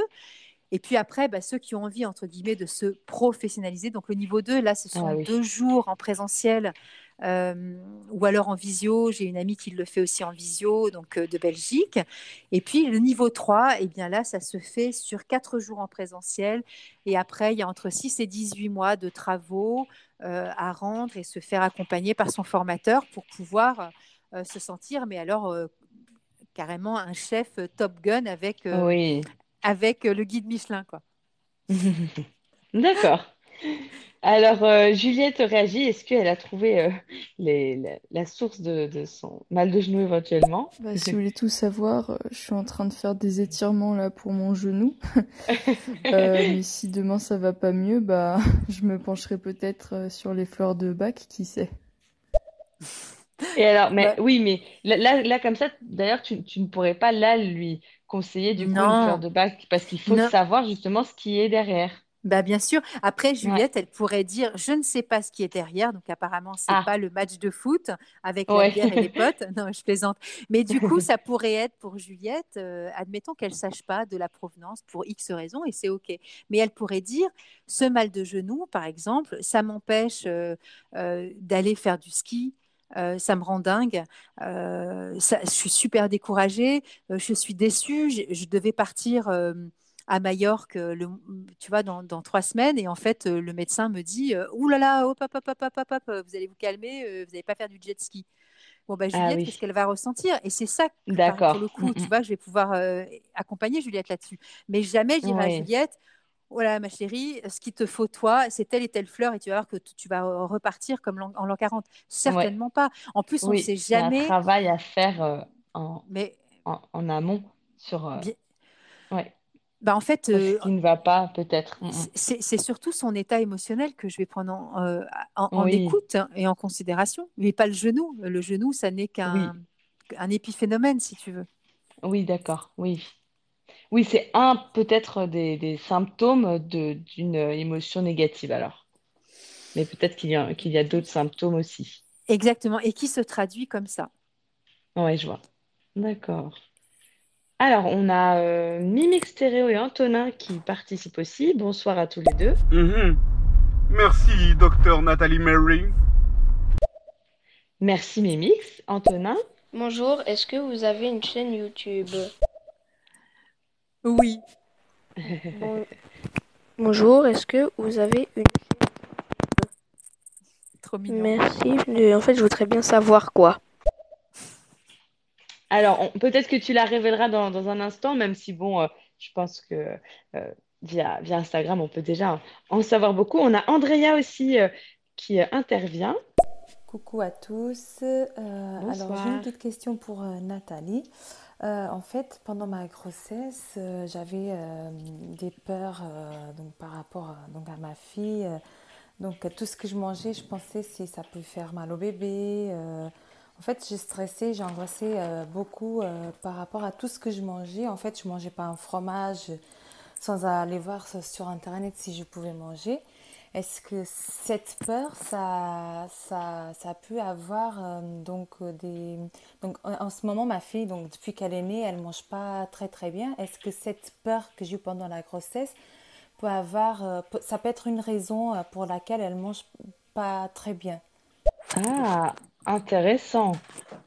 Alors, je suis complètement en phase avec ce que dit Andrea. Ça peut, ah mais en même temps, je ne vais pas, euh, encore une fois, on ne peut pas euh, être aussi euh, affirmatif avec mhm. très peu d'informations, mais ça peut être une piste de compréhension, mais des fois pas que, hein, parce que déjà, je connais pas l'âge de sa fille, je connais pas les circonstances de la grossesse et de la gestation de sa fille. Je connais pas les circonstances de la naissance de sa fille, dans quelles circonstances hmm. la maman Andrea a accouché, parce que tout ça, dans l'accompagnement que je fais est à prendre évidemment en considération. Et ça n'a rien à voir avec les fleurs de ah bac. Hein.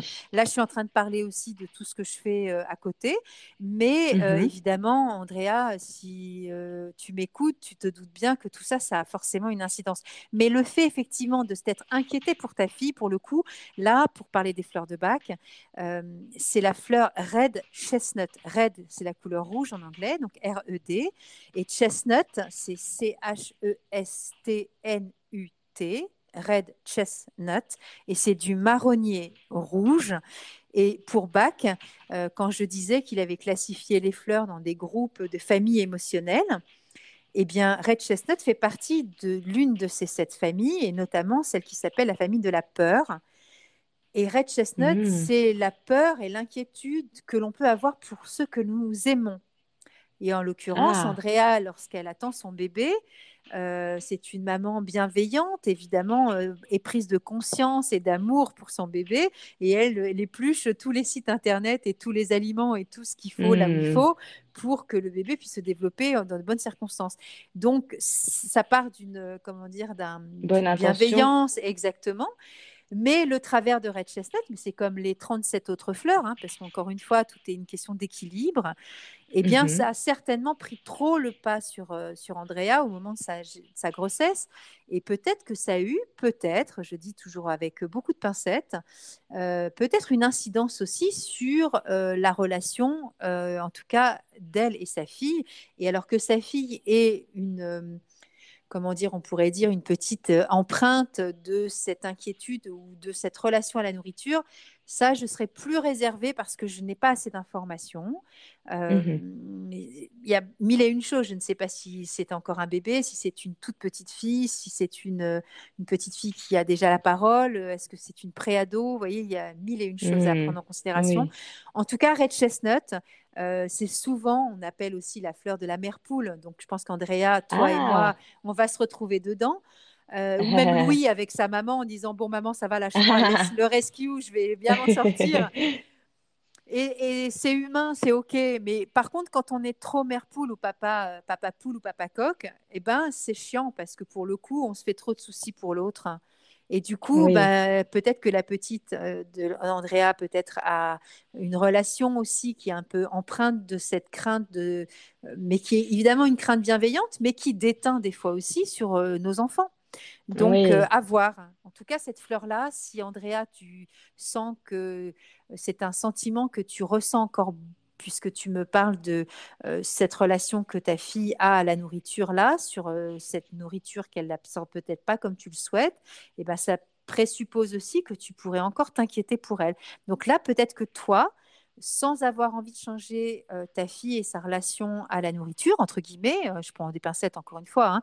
Euh, en tout cas, ce qui est toujours important avec les fleurs de bac, c'est qu'on ne change pas les autres, on ne change pas l'univers, on ne change pas les mmh univers autour de nous, mais on change mmh soi. C'est-à-dire que moi, mmh. Andrea, je m'inquiète pour ma fille, donc je vais prendre soin de moi et je vais calmer cette inquiétude et me sentir euh, rassurée et apaisée. Et à partir de ce moment-là, Andrea, tu pourras observer peut-être que ta fille va peut-être aussi changer de comportement. Ce serait intéressant à ah, voir. Oui, oui. Ah ouais, d'accord. Ah bah merci pour euh, ton conseil. Merci Andrea pour ton commentaire. Du coup, je rebondis avec euh, une problématique que m'avait euh, évoquée Sophie. C'est du coup le retour à la maison de la maternité avec le nouveau bébé face à l'aîné qui peut être peut-être inquiet, jaloux, demandeur. quel conseil tu pourrais donner dans, dans ce cas-là? Alors, je donne du conseil pour qui? Je donne du conseil pour, Sophie ou pour le petit frère qui, euh, accueille? Oui, euh, un, peu les deux, mais du coup, c'est Sophie qui, est, euh, qui appréhendait un petit peu ce, moment, le fait que l'aîné puisse se sentir lésé. Donc, on est comme sur Andrea. C'est Sophie qui s'inquiète ah déjà par avance pour la relation de ses enfants.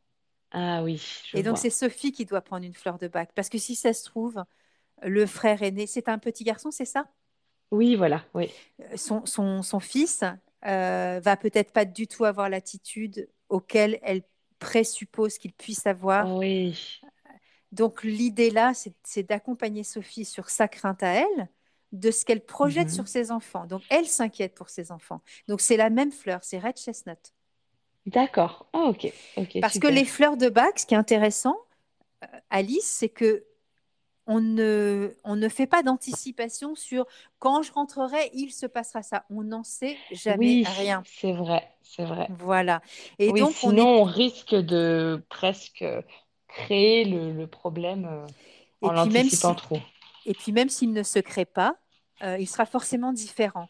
Donc, on, est hmm. toujours sur qu'est-ce que je ressens maintenant. Et si maintenant, à 22h11, Sophie ressent de l'inquiétude quant à la relation que son fils aîné pourrait avoir lui fait de l'indisponibilité de sa maman ou de ceci ou que eh ben c'est Sophie qui doit gérer maintenant son état émotionnel. Ah oui, oui. Par contre, si effectivement ce qu'avait présupposé Sophie se révèle vrai, à ce moment-là, c'est je donnerai du conseil à Sophie à l'instant T sur exactement ce qui se passe par rapport à la manifestation comportementale, émotionnelle de son fils. Tu vois? D'accord. Ouais, je vois. D'accord.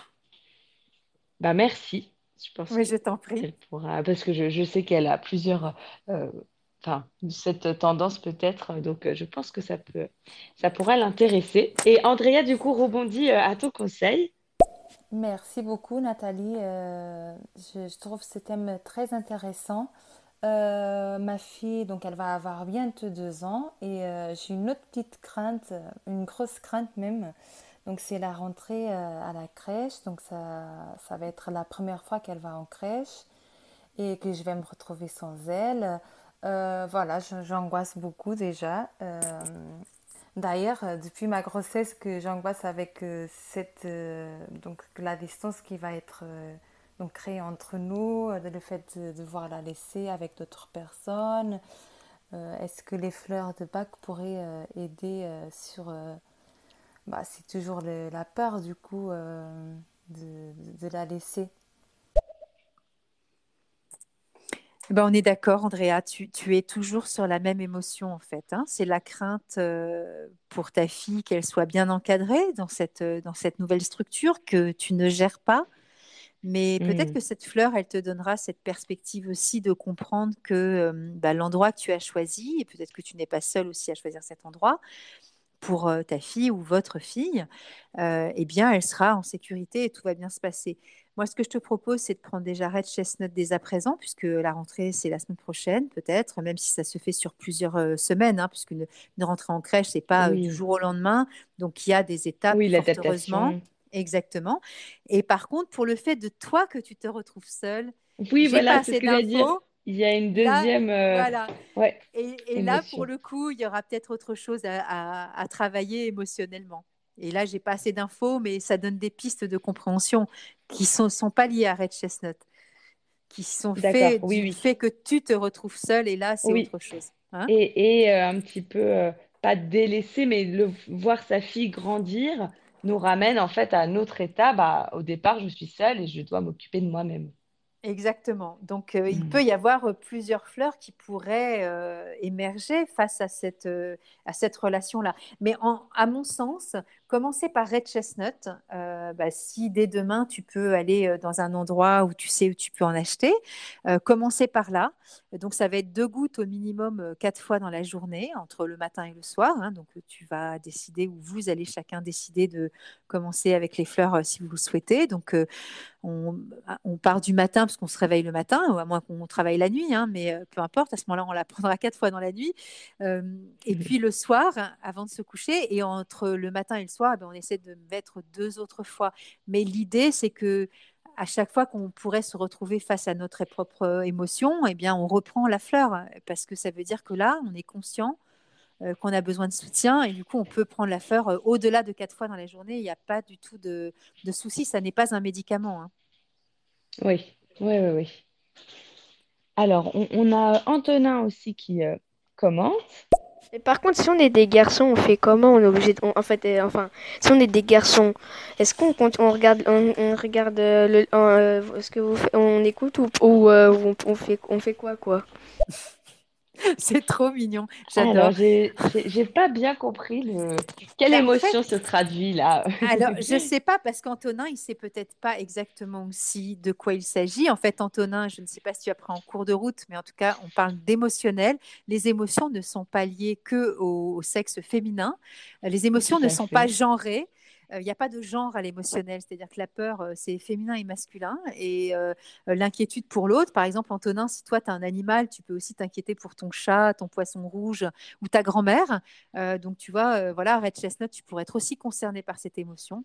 Et, et donc, après, ben, c'est si tu es mineur, euh, ce que je présuppose à ta voix, ben, c'est pas toi qui vas aller forcément mmh. chercher des fleurs de bac, mais tu peux peut-être demander à, la personne qui est à tes côtés, qui est un adulte, euh, euh, voilà, de, de, de, voir si tu as envie de, parce que tu, tu, traverses des choses particulières dans la vie et tu sais que tu as besoin d'être accompagné je dis n'importe quoi, mais voilà, tes, grands-parents sont séparés et tu as beaucoup de peine parce que tu les vois pas beaucoup en ce moment, ou, euh, ou que tu t'inquiètes pour tes études, ou que ta meilleure pote a déménagé, et tu dis, moi j'ai besoin de soutien et j'ai pas envie d'aller voir un psychothérapeute pour ça, mais j'ai entendu parler de fleurs de bac, ça me ferait bien, euh, ça me ferait bien envie d'essayer. Et ben voilà, c'est l'adulte qui va décider bien sûr pour toi puisque tu es mineur, mais ça peut être une, discussion ouverte en fait. Hein. Mmh, mmh. Oui. Et je, pense qu'Antonin peut-être réagissait aussi au titre Beauté 10 jours avant d'accoucher. De toute façon, euh, le, le, le, papa, s'il est là, peut aussi euh, avoir euh, des, un rapport à la beauté, des inquiétudes par rapport au, bien-être de son enfant, etc. Donc, c'est pour rebondir sur le fait que c'est non genré et l'accouchement aussi, ça, ça fait intervenir plusieurs, plusieurs personnes. Et les, frères et sœurs, du coup, hein, euh, puisque ah l'accouchement, c'est pas que pour la maman et le papa, c'est aussi pour les grands-parents, pour les, la fratrie, euh, pour, le, mmh. pour les professionnels de santé aussi, puisqu'ils sont aussi impliqués par la naissance d'un bébé qu'ils vont mettre au monde, s'occuper, etc. Donc tout le monde est concerné. Tout à fait. Oui, c'est vrai. On a Ivrogne Alcoolique qui euh, nous commente aussi. Bonsoir, bonsoir. Bonsoir. Quel, quel est le, sujet donc donc, euh, quel est le sujet Donc, euh, donc euh, oui, je disais donc quel est le sujet Donc, oui, donc oui, je, donc je disais quel est le sujet donc, ah oui, oui, donc je disais quel est, quel est, quel est, est le sujet. Bah, je, pense que tu as eu la réponse avec notre réponse à Antonin. Alors du coup, euh, petite question à Nathalie, euh, euh, côté cosmétique maintenant, on a donc expliqué, tu as parlé de plusieurs, enfin de, ta, vision de, la gestion des émotions, enfin tu as au moins donné une petite partie, parce que j'imagine que tu peux développer encore beaucoup, et étant donné qu'il y a 38 fleurs, là tu en as évoqué déjà, je pense je, crois que tu en as évoqué cinq, si je ne me trompe pas. Et donc, on voit que euh, c'est une, démarche assez euh, naturelle de gestion des émotions et de, son bien-être. Est-ce que, pour faire un parallèle avec les cosmétiques, toi, au quotidien, tu euh, recherches des produits de beauté un maximum naturel ou ça, pas forcément? Alors complètement, j'ai toujours été dans la nature. quand j'avais 14 ans, je me faisais des masques à l'argile je prenais déjà des tisanes et j'allais sur le marché à l'âge de 8 ans et je mangeais déjà, je faisais déjà de la popote avec les, les, fruits et les légumes du marché euh, boulevard du Port Royal à Paris. Donc, tu vois, euh, pour moi, c'est vraiment du bon sens. J'ai fait deux ans de naturopathie aussi. Donc, euh, bah, ça, c'est quelque chose ah. que je conseille à beaucoup, beaucoup de gens, sans forcément mhm. exercer après la naturopathie. Mais ça donne aussi une vision de, du, corps et la façon dont l'accompagner avec des traitements naturels, avec tout ce que nous offre la nature. Hein. Donc, ça peut être des jus de citron, du gingembre, de la patate douce, du persil, voilà, des tisanes, etc et puis comprendre comment fonctionne le corps, c'est toujours passionnant. Et puis en ce qui concerne les produits de beauté naturelle, alors je n'utilise exclusivement que des huiles végétales sur ma peau. D'accord.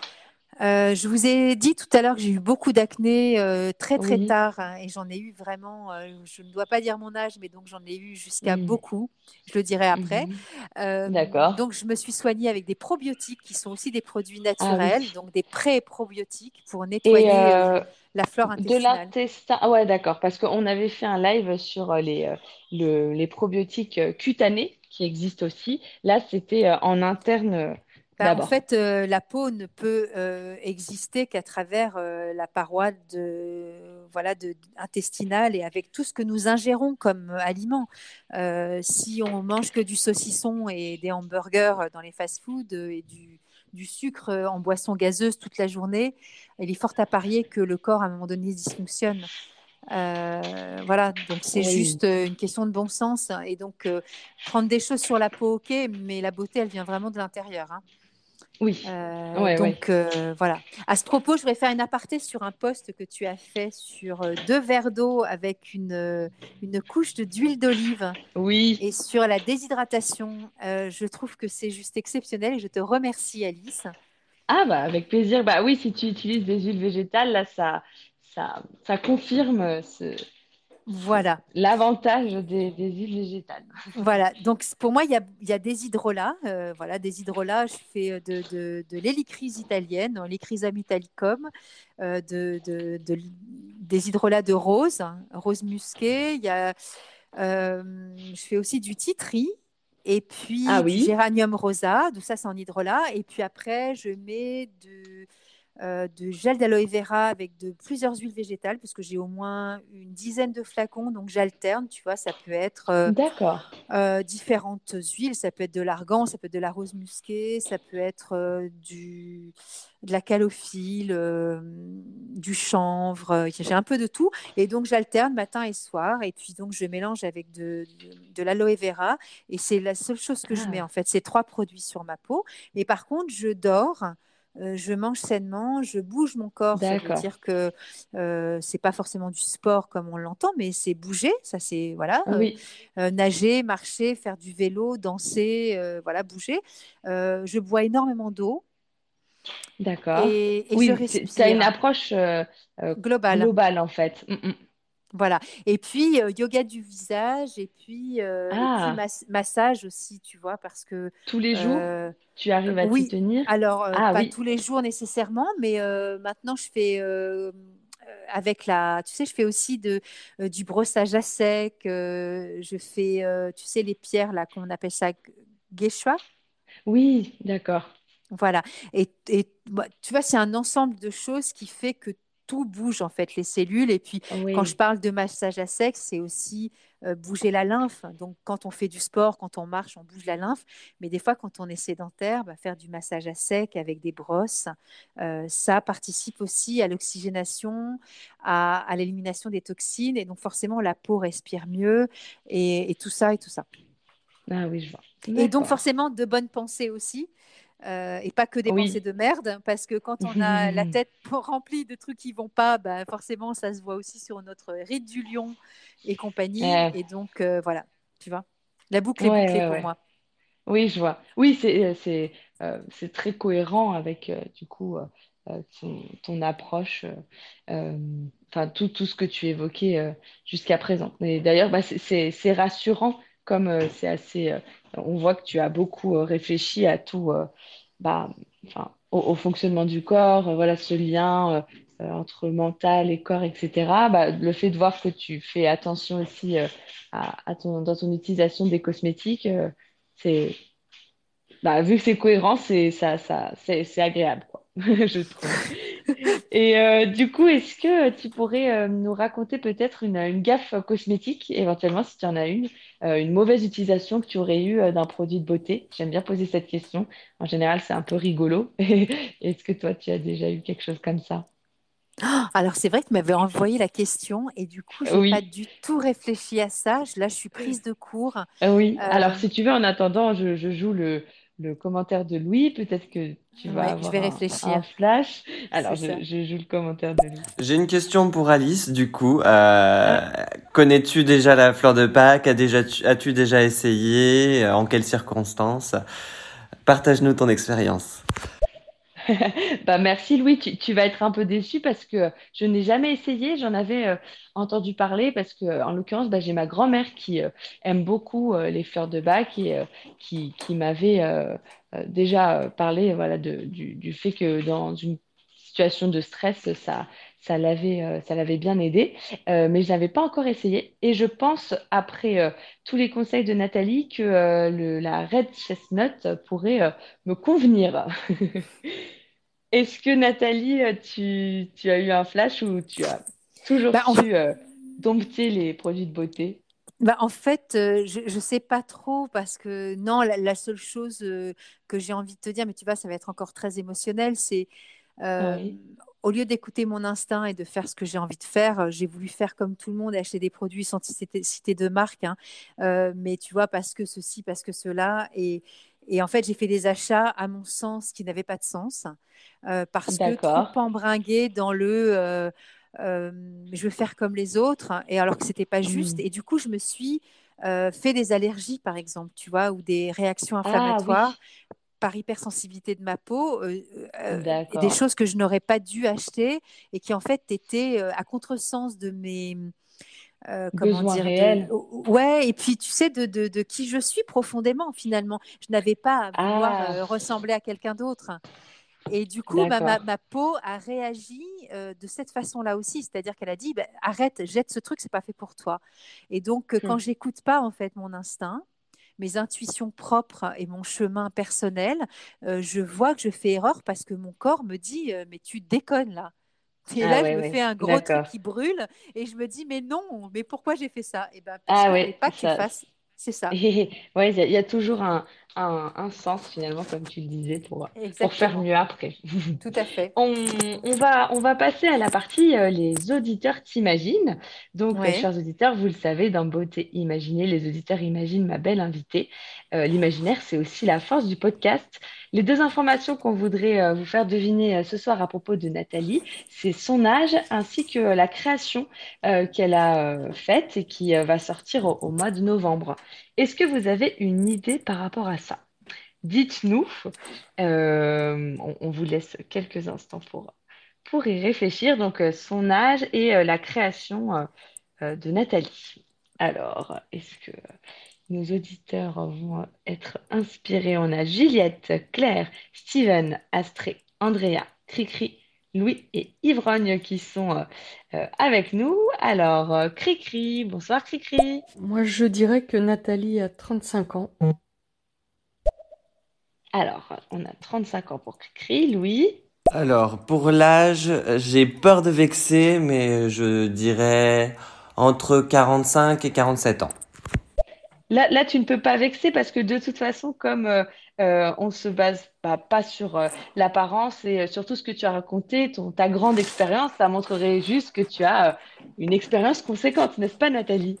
C'est ça. Mais après, tu sais, c'est très subjectif la voix aussi. Mais oui, l'expérience, elle est, elle est aussi très subjective. J'aurais pu faire tout ça en l'espace de quatre ans.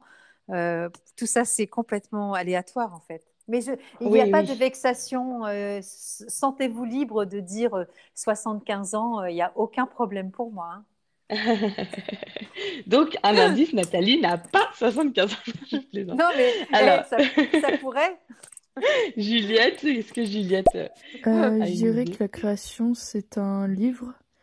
Donc, du coup, sur l'utilisation des, des, fleurs de bac. et je pense que elle 45, 45, 50. Ça se voit qu'elle a, elle a de l'expérience. Mhm.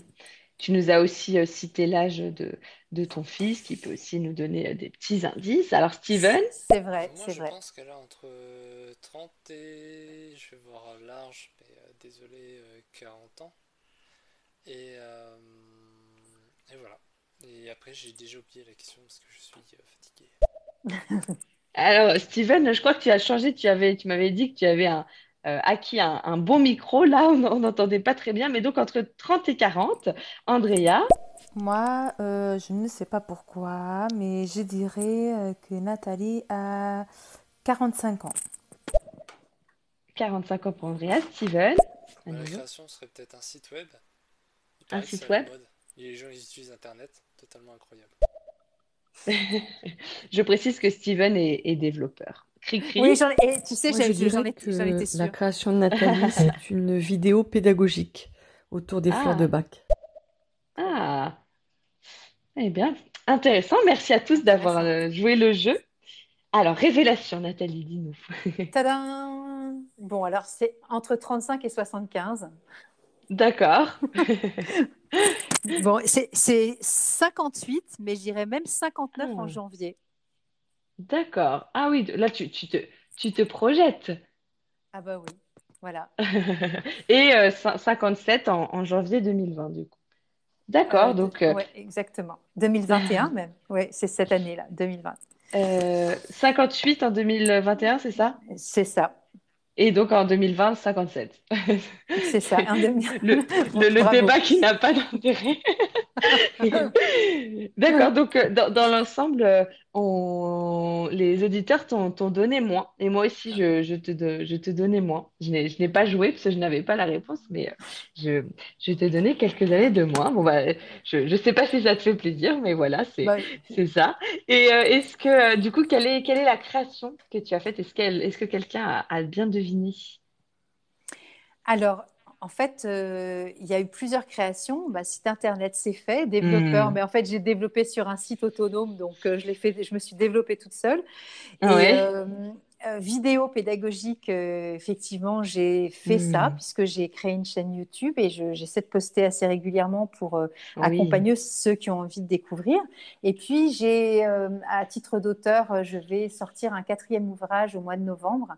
Euh, donc, Hmm. j'ai fait un agenda sur les fleurs de bac, un livre euh, avec les enfants sur les fleurs de bac, un qui s'appelle Mon, Mon carnet des 38 fleurs. Euh, bah, c'est la couverture que je t'avais envoyée, euh, qui est un espèce de petit carnet où on va noter soi-même ses émotions. Et puis, bah, il y a les définitions du docteur Bach sur chacune des 38 fleurs. Et au mois de novembre, il y en a un qui va sortir, un, un ouvrage très complet bah, sur une forme de vulgarisation des fleurs, mais c'est une façon d'approcher euh, voilà, toute, toute la connaissance des fleurs avec la partie philosophique et puis la partie, bien sûr, sur les 38 fleurs euh, qui est documentée avec des photos, euh, voilà, et puis des anecdotes, et puis des petits exercices pour comprendre, etc. D'accord, ouais. D'accord. ouais. De toute façon, là, je pense que tout le monde euh, entend que tu es très pédagogue et que tu maîtrises ton, ton domaine. Donc, on, on- on- si ça, ça a tout son sens que tu publies ensuite pour, pour transmettre tes, tes connaissances. Et du coup, euh, vous pouvez, chers auditeurs, découvrir euh, la photo mystère de Nathalie sur euh, mon Instagram, Beauté Imaginée, sans accent, avec le euh, tiré du 8. Est-ce que tu peux nous donner ton Instagram, justement, si nos auditeurs souhaitent en savoir plus sur ce sujet, avec les lives que tu fais donc le, tous les jeudis soirs? Alors, c'est Nathalie, donc ça s'écrit N-A-T-H-A-L-I-E. Mais je pense que ceux qui vont aller voir sur le compte, tu l'as mis.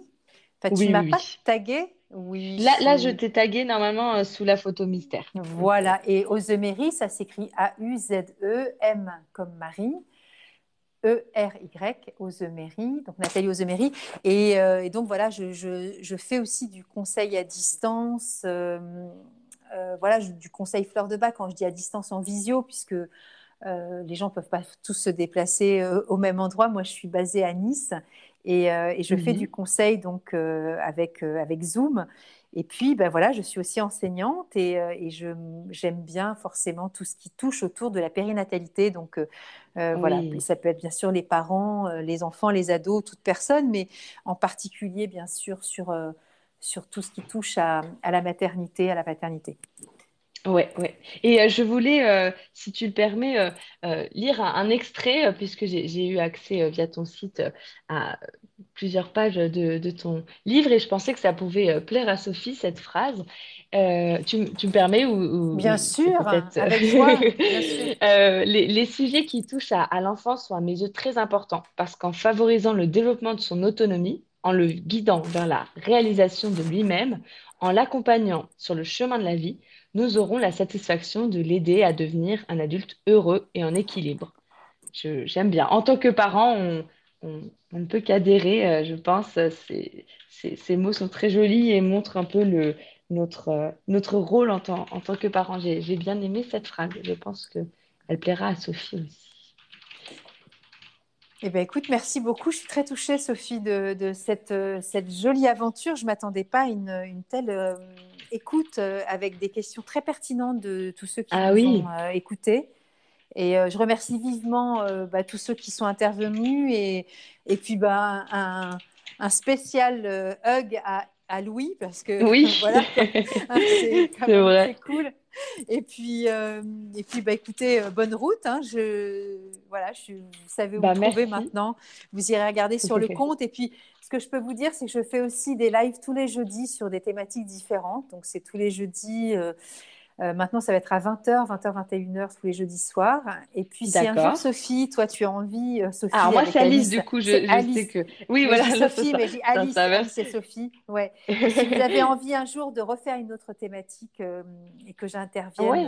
à, à ce sujet pour d'autres choses, hein, puisque je ne vais pas Bah, redire la avec même chose, mais. Bah, peut-être voilà. que Sophie voudra revenir quand elle sera un petit peu moins dans, dans, dans tous ces états, mais dans quelques mois, et qu'on pourrait organiser un, autour du postpartum, puisqu'il y a, il y a beaucoup de choses, euh, beaucoup de choses à dire, ou euh, de l'éducation des enfants, finalement. Ça peut ou les pères, ou euh, voilà. Je, jeudi Ouais. prochain, je serai avec une, une sage-femme ostéopathe. Euh, D'accord. On, on va, on va faire un sujet sur la place du père. Ah, ouais, ouais, ouais. Voilà, donc rendez-vous sur mon, mon Instagram pour ceux qui ont envie. Avec plaisir. Bah, c'était très instructif. Je pense que nos auditeurs ont euh, appris beaucoup de choses et euh, moi, à titre personnel, j'ai bien aimé euh, découvrir la, la philosophie autour de, des fleurs de bac. Euh, c'était vraiment instructif. Donc, merci beaucoup, Nathalie. Merci beaucoup, Alice. Alors, il y, a- il y a Juliette qui veut euh, intervenir avant, Oui. avant qu'on se quitte. Et j'avais juste une question, moi, dans, dans mon quiz, parce qu'on a parlé de tellement de choses que euh, j'avais euh, finalement euh, une, une info qui euh, est restée, euh, qui n'a pas été, euh, euh, à laquelle on n'a pas répondu euh, ce soir avec toutes ces informations. Alors, Juliette, du coup, En fait, quelles que soient nos propositions, Nathalie a déjà tout, tout fait. ouais, c'est vrai, c'est plutôt valorisant. Oh, bah Louis? ouais, je sais pas. Merci encore. Euh, excuse-moi, du coup, je t'ai je t'ai coupé. Non, ben Louis, du coup, il a dit merci et ça s'est coupé comme ça? Oui, bah, parce que comme, comme je t'ai coupé, j'ai ensuite coupé Louis, mais du coup, je coupe tout le monde. Alors, je, je Ah, bah, lance fais- Louis. Merci encore, c'était un super live comme euh, d'habitude. Euh, Bravo Alice et merci à Nathalie, c'était vraiment un sujet très très intéressant. Bonne soirée à tous. Ah bah, Bah, merci, merci beaucoup, beaucoup, Louis. Louis. Ah, C'est très ouais, touchant. Très, euh, Très chouette. t'as beaucoup participé, ça fait plaisir. C'est vrai que ça, ça met beaucoup de, de, de dynamisme quand on Bien a sûr. les témoignages comme ça. Et Euh, du coup, donc, euh, Alice, avant, ouais. Dis-moi, euh, et ce- podcast-là, alors je ne sais pas si on peut l'appeler un podcast, en tout cas cet enregistrement-là, est- Ouais. comment est-il accessible? C'est pas quelque chose que l'on peut uploader après et mettre en ligne Si, sur tout à Instagram? fait. Si Euh, si, alors sur Instagram, oui, je, je pense. En tout cas, tu peux prendre des, des extraits euh, par la suite pour euh, les poster sur Instagram. D'accord. Je pense qu'il est un peu trop lourd, sinon pour. il faudrait voir. J'avoue que j'ai j'ai pas essayé de le prendre entièrement, mais par contre, moi, je le télécharge en me l'envoyant par mail. Tu verras juste Oh. après. Je te, l'enverrai, sinon si, euh, si ça, si ça ne vient pas. Euh, Bah, ah je bah, Steven aussi. Oui, pardon. Je- oui, mais je voudrais en faire profiter euh, bah, ma communauté, tu vois, et te faire Ouais, aussi carrément. pour le coup. Oui, puis ah bah oui, ah, merci avec plaisir. Et puis pour une fois, c'est toi qui as été euh, interrogé parce que jusqu'à présent, c'était plutôt toi qui recevais euh, des, tes invités, hein, c'est ça, ça, sur Instagram. exactement. Donc, Tout à c'est fait. c'est- c'est rigolo quand c'est inversé. Ouais. Bah, moi, pour fêter mes euh, 200 abonnés, j'avais été euh, in- interrogée par euh, oui, Astrid en l'occurrence. Et donc, c'est c'est- c'est vrai que c'est rigolo d'inverser un petit peu, un petit peu les rôles. Alors, Steven, Merci beaucoup pour ce live. Bah, je connaissais pas les fleurs de bac, donc euh, pour le coup, c'est une Ah. bonne, euh, bonne introduction euh, que j'observerai plus loin. Et désolé en effet pour euh, la qualité de mon micro. En fait, j'ai, voilà, je ne peux pas trop faire autrement euh, aujourd'hui. Et puis à bientôt. À bientôt, Steven. Je, te taquine pour ton micro, hein, mais ça me fait rire quand même. Tu m'avais demandé la dernière fois si on entendait mieux avec ton nouveau micro, et, là, on entendait un peu moins bien. Alors, du coup, je vous fais euh, mon, unique affirmation euh, du, du quiz de ce soir. Sophie, en accouchant 11 jours avant son terme, fait partie des 40% de femmes enceintes. Qu'en penses-tu, Nathalie? Je ne sais pas si tu connais un petit peu Oh, les bah écoute, statistiques à ce sujet. bah écoute, moi j'ai eu trois grossesses et je ne les ai Ouais. jamais menées à terme. Donc euh, Ah oui. le premier a eu cinq semaines et demie d'avance, euh, la seconde euh, trois semaines et le dernier pareil, hein, donc ou 15 Ah jours. ouais. Donc voilà, de toute façon encore une fois, toutes les grossesses sont différentes et donc forcément les Hmm. accouchements aussi. Donc ça reste qu'une statistique et une moyenne. hein. C'est les chiffres ne restent, euh, c'est que du cas par cas en fait. hein. Et c'est euh, c'est ra- sûr. ra- rappelez-vous que ce sont les enfants qui décident de, de leur arrivée. Oui, oui, euh, ça c'est vrai que c'est euh, on, on se demande toujours est-ce que c'est mon corps finalement qui euh, déclenche sans, sans me prévenir, enfin sans me sans me, me demander l'autorisation à l'avance ou est-ce que c'est le bébé finalement qui euh, qui déclenche pour toi c'est l'enfant? Ah oui, c'est sûr. Mais pas que pour moi, hein, c'est Oui. physiologique. C'est Ah d'accord, d'accord. Ok. Et euh, alors du, du coup pour toi est-ce que est-ce que ça, ça ça te semble vrai ou faux le fait que euh, en statistique en tout cas 40% des euh, des naissances peuvent arriver autour de 11 jours avant le terme comme ça? Moi, ça me paraît tout à fait crédible, oui. Ouais. Alors, euh, je, vois que les, ça n'a pas euh, inspiré beaucoup euh, d'auditeurs, cette affirmation-ci. Bon, il est tard aussi, donc c'est peut-être pour ça. Mais en l'occurrence, c'est faux. C'est seulement 20% des Ah, naissances qui euh, ont lieu 10 à 15 jours avant le terme.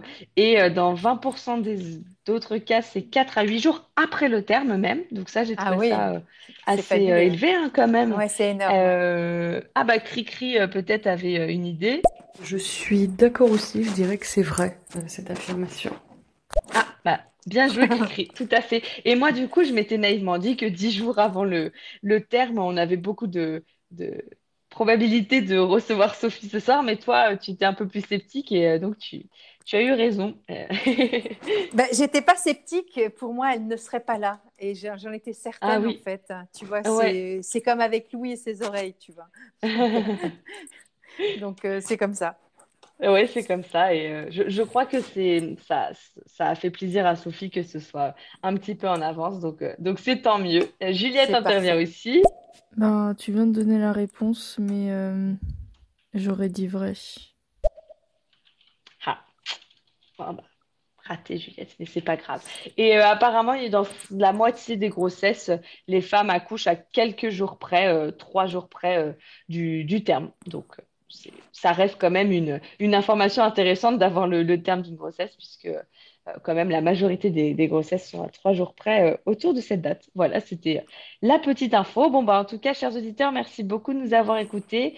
Euh, vous l'avez compris, si vous souhaitez plus d'informations euh, euh, de façon aussi euh, euh, pédagogue, vous pouvez vous euh, diriger euh, vers le compte Instagram de Nathalie Ozemery, qui est euh, donc tagué sous la photo mystère euh, sous mon Instagram à moi.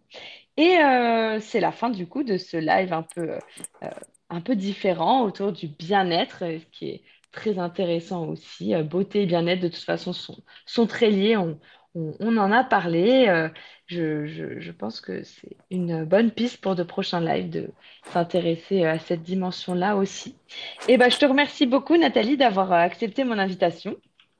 Merci à toi, Sophie. Je suis très touchée parce que c'est la première fois que je suis invitée et donc ça, passe par la voix et c'est très chouette. Ah oui. Oui, oui, c'est une autre, une autre expérience. Mais du coup, c'est toujours Alice, moi. ah, mais pourquoi Tu m'appelles Sophie, mais c'est rigolo parce que. Mais c'est parce qu'elle te manque. Elle, tu voulais quand même qu'elle soit là malgré tout. Mais oui, mais en même temps, je, vois ton prénom sous mes yeux et je ne sais pas pourquoi ah, oui. j'ai envie de t'appeler Sophie à chaque fois. Excuse-moi, Alice. non, pas, de souci. Bah, je pense que c'est un bel hommage à, Sophie. et euh, du coup, le, prochain live euh, programmé sur Beauté Imaginée, c'est euh, celui du 9 septembre pour fêter la Journée internationale de la beauté. je ferai une émission un peu spéciale. je souhaite opposer deux duos dans un quiz beauté, duo encore à, à définir, mais je vous en dis plus très bientôt sur Instagram. Et je vous souhaite une très bonne soirée. À bientôt, Nathalie, en tout cas. Merci encore. Merci, Alice. À bientôt et bonne soirée à tous. Merci beaucoup. Bonne soirée.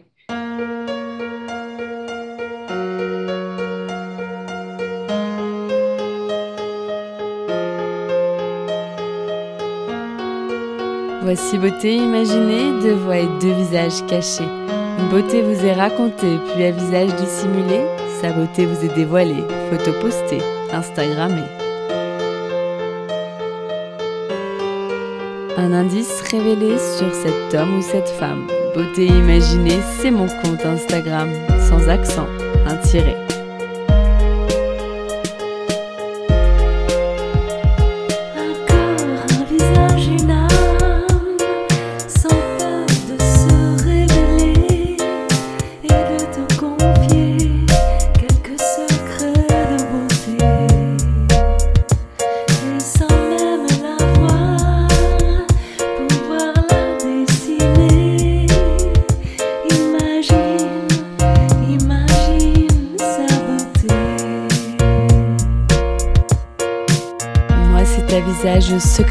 Je me plais à questionner lors de mes lives un invité.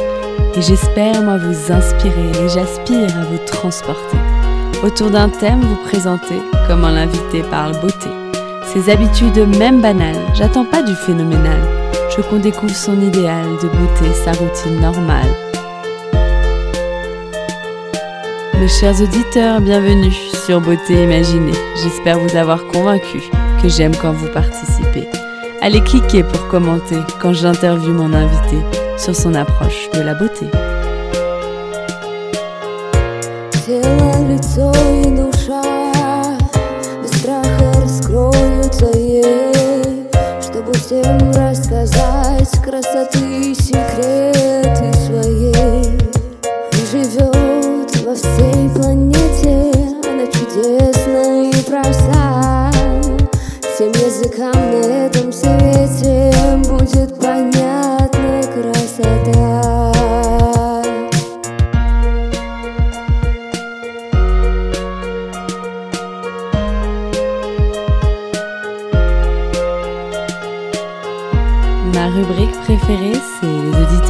T'imaginent, où nos auditeurs devinent si tu chantes, dans ou peins, si tu aimes la musique, le classique électronique ou le contemporain.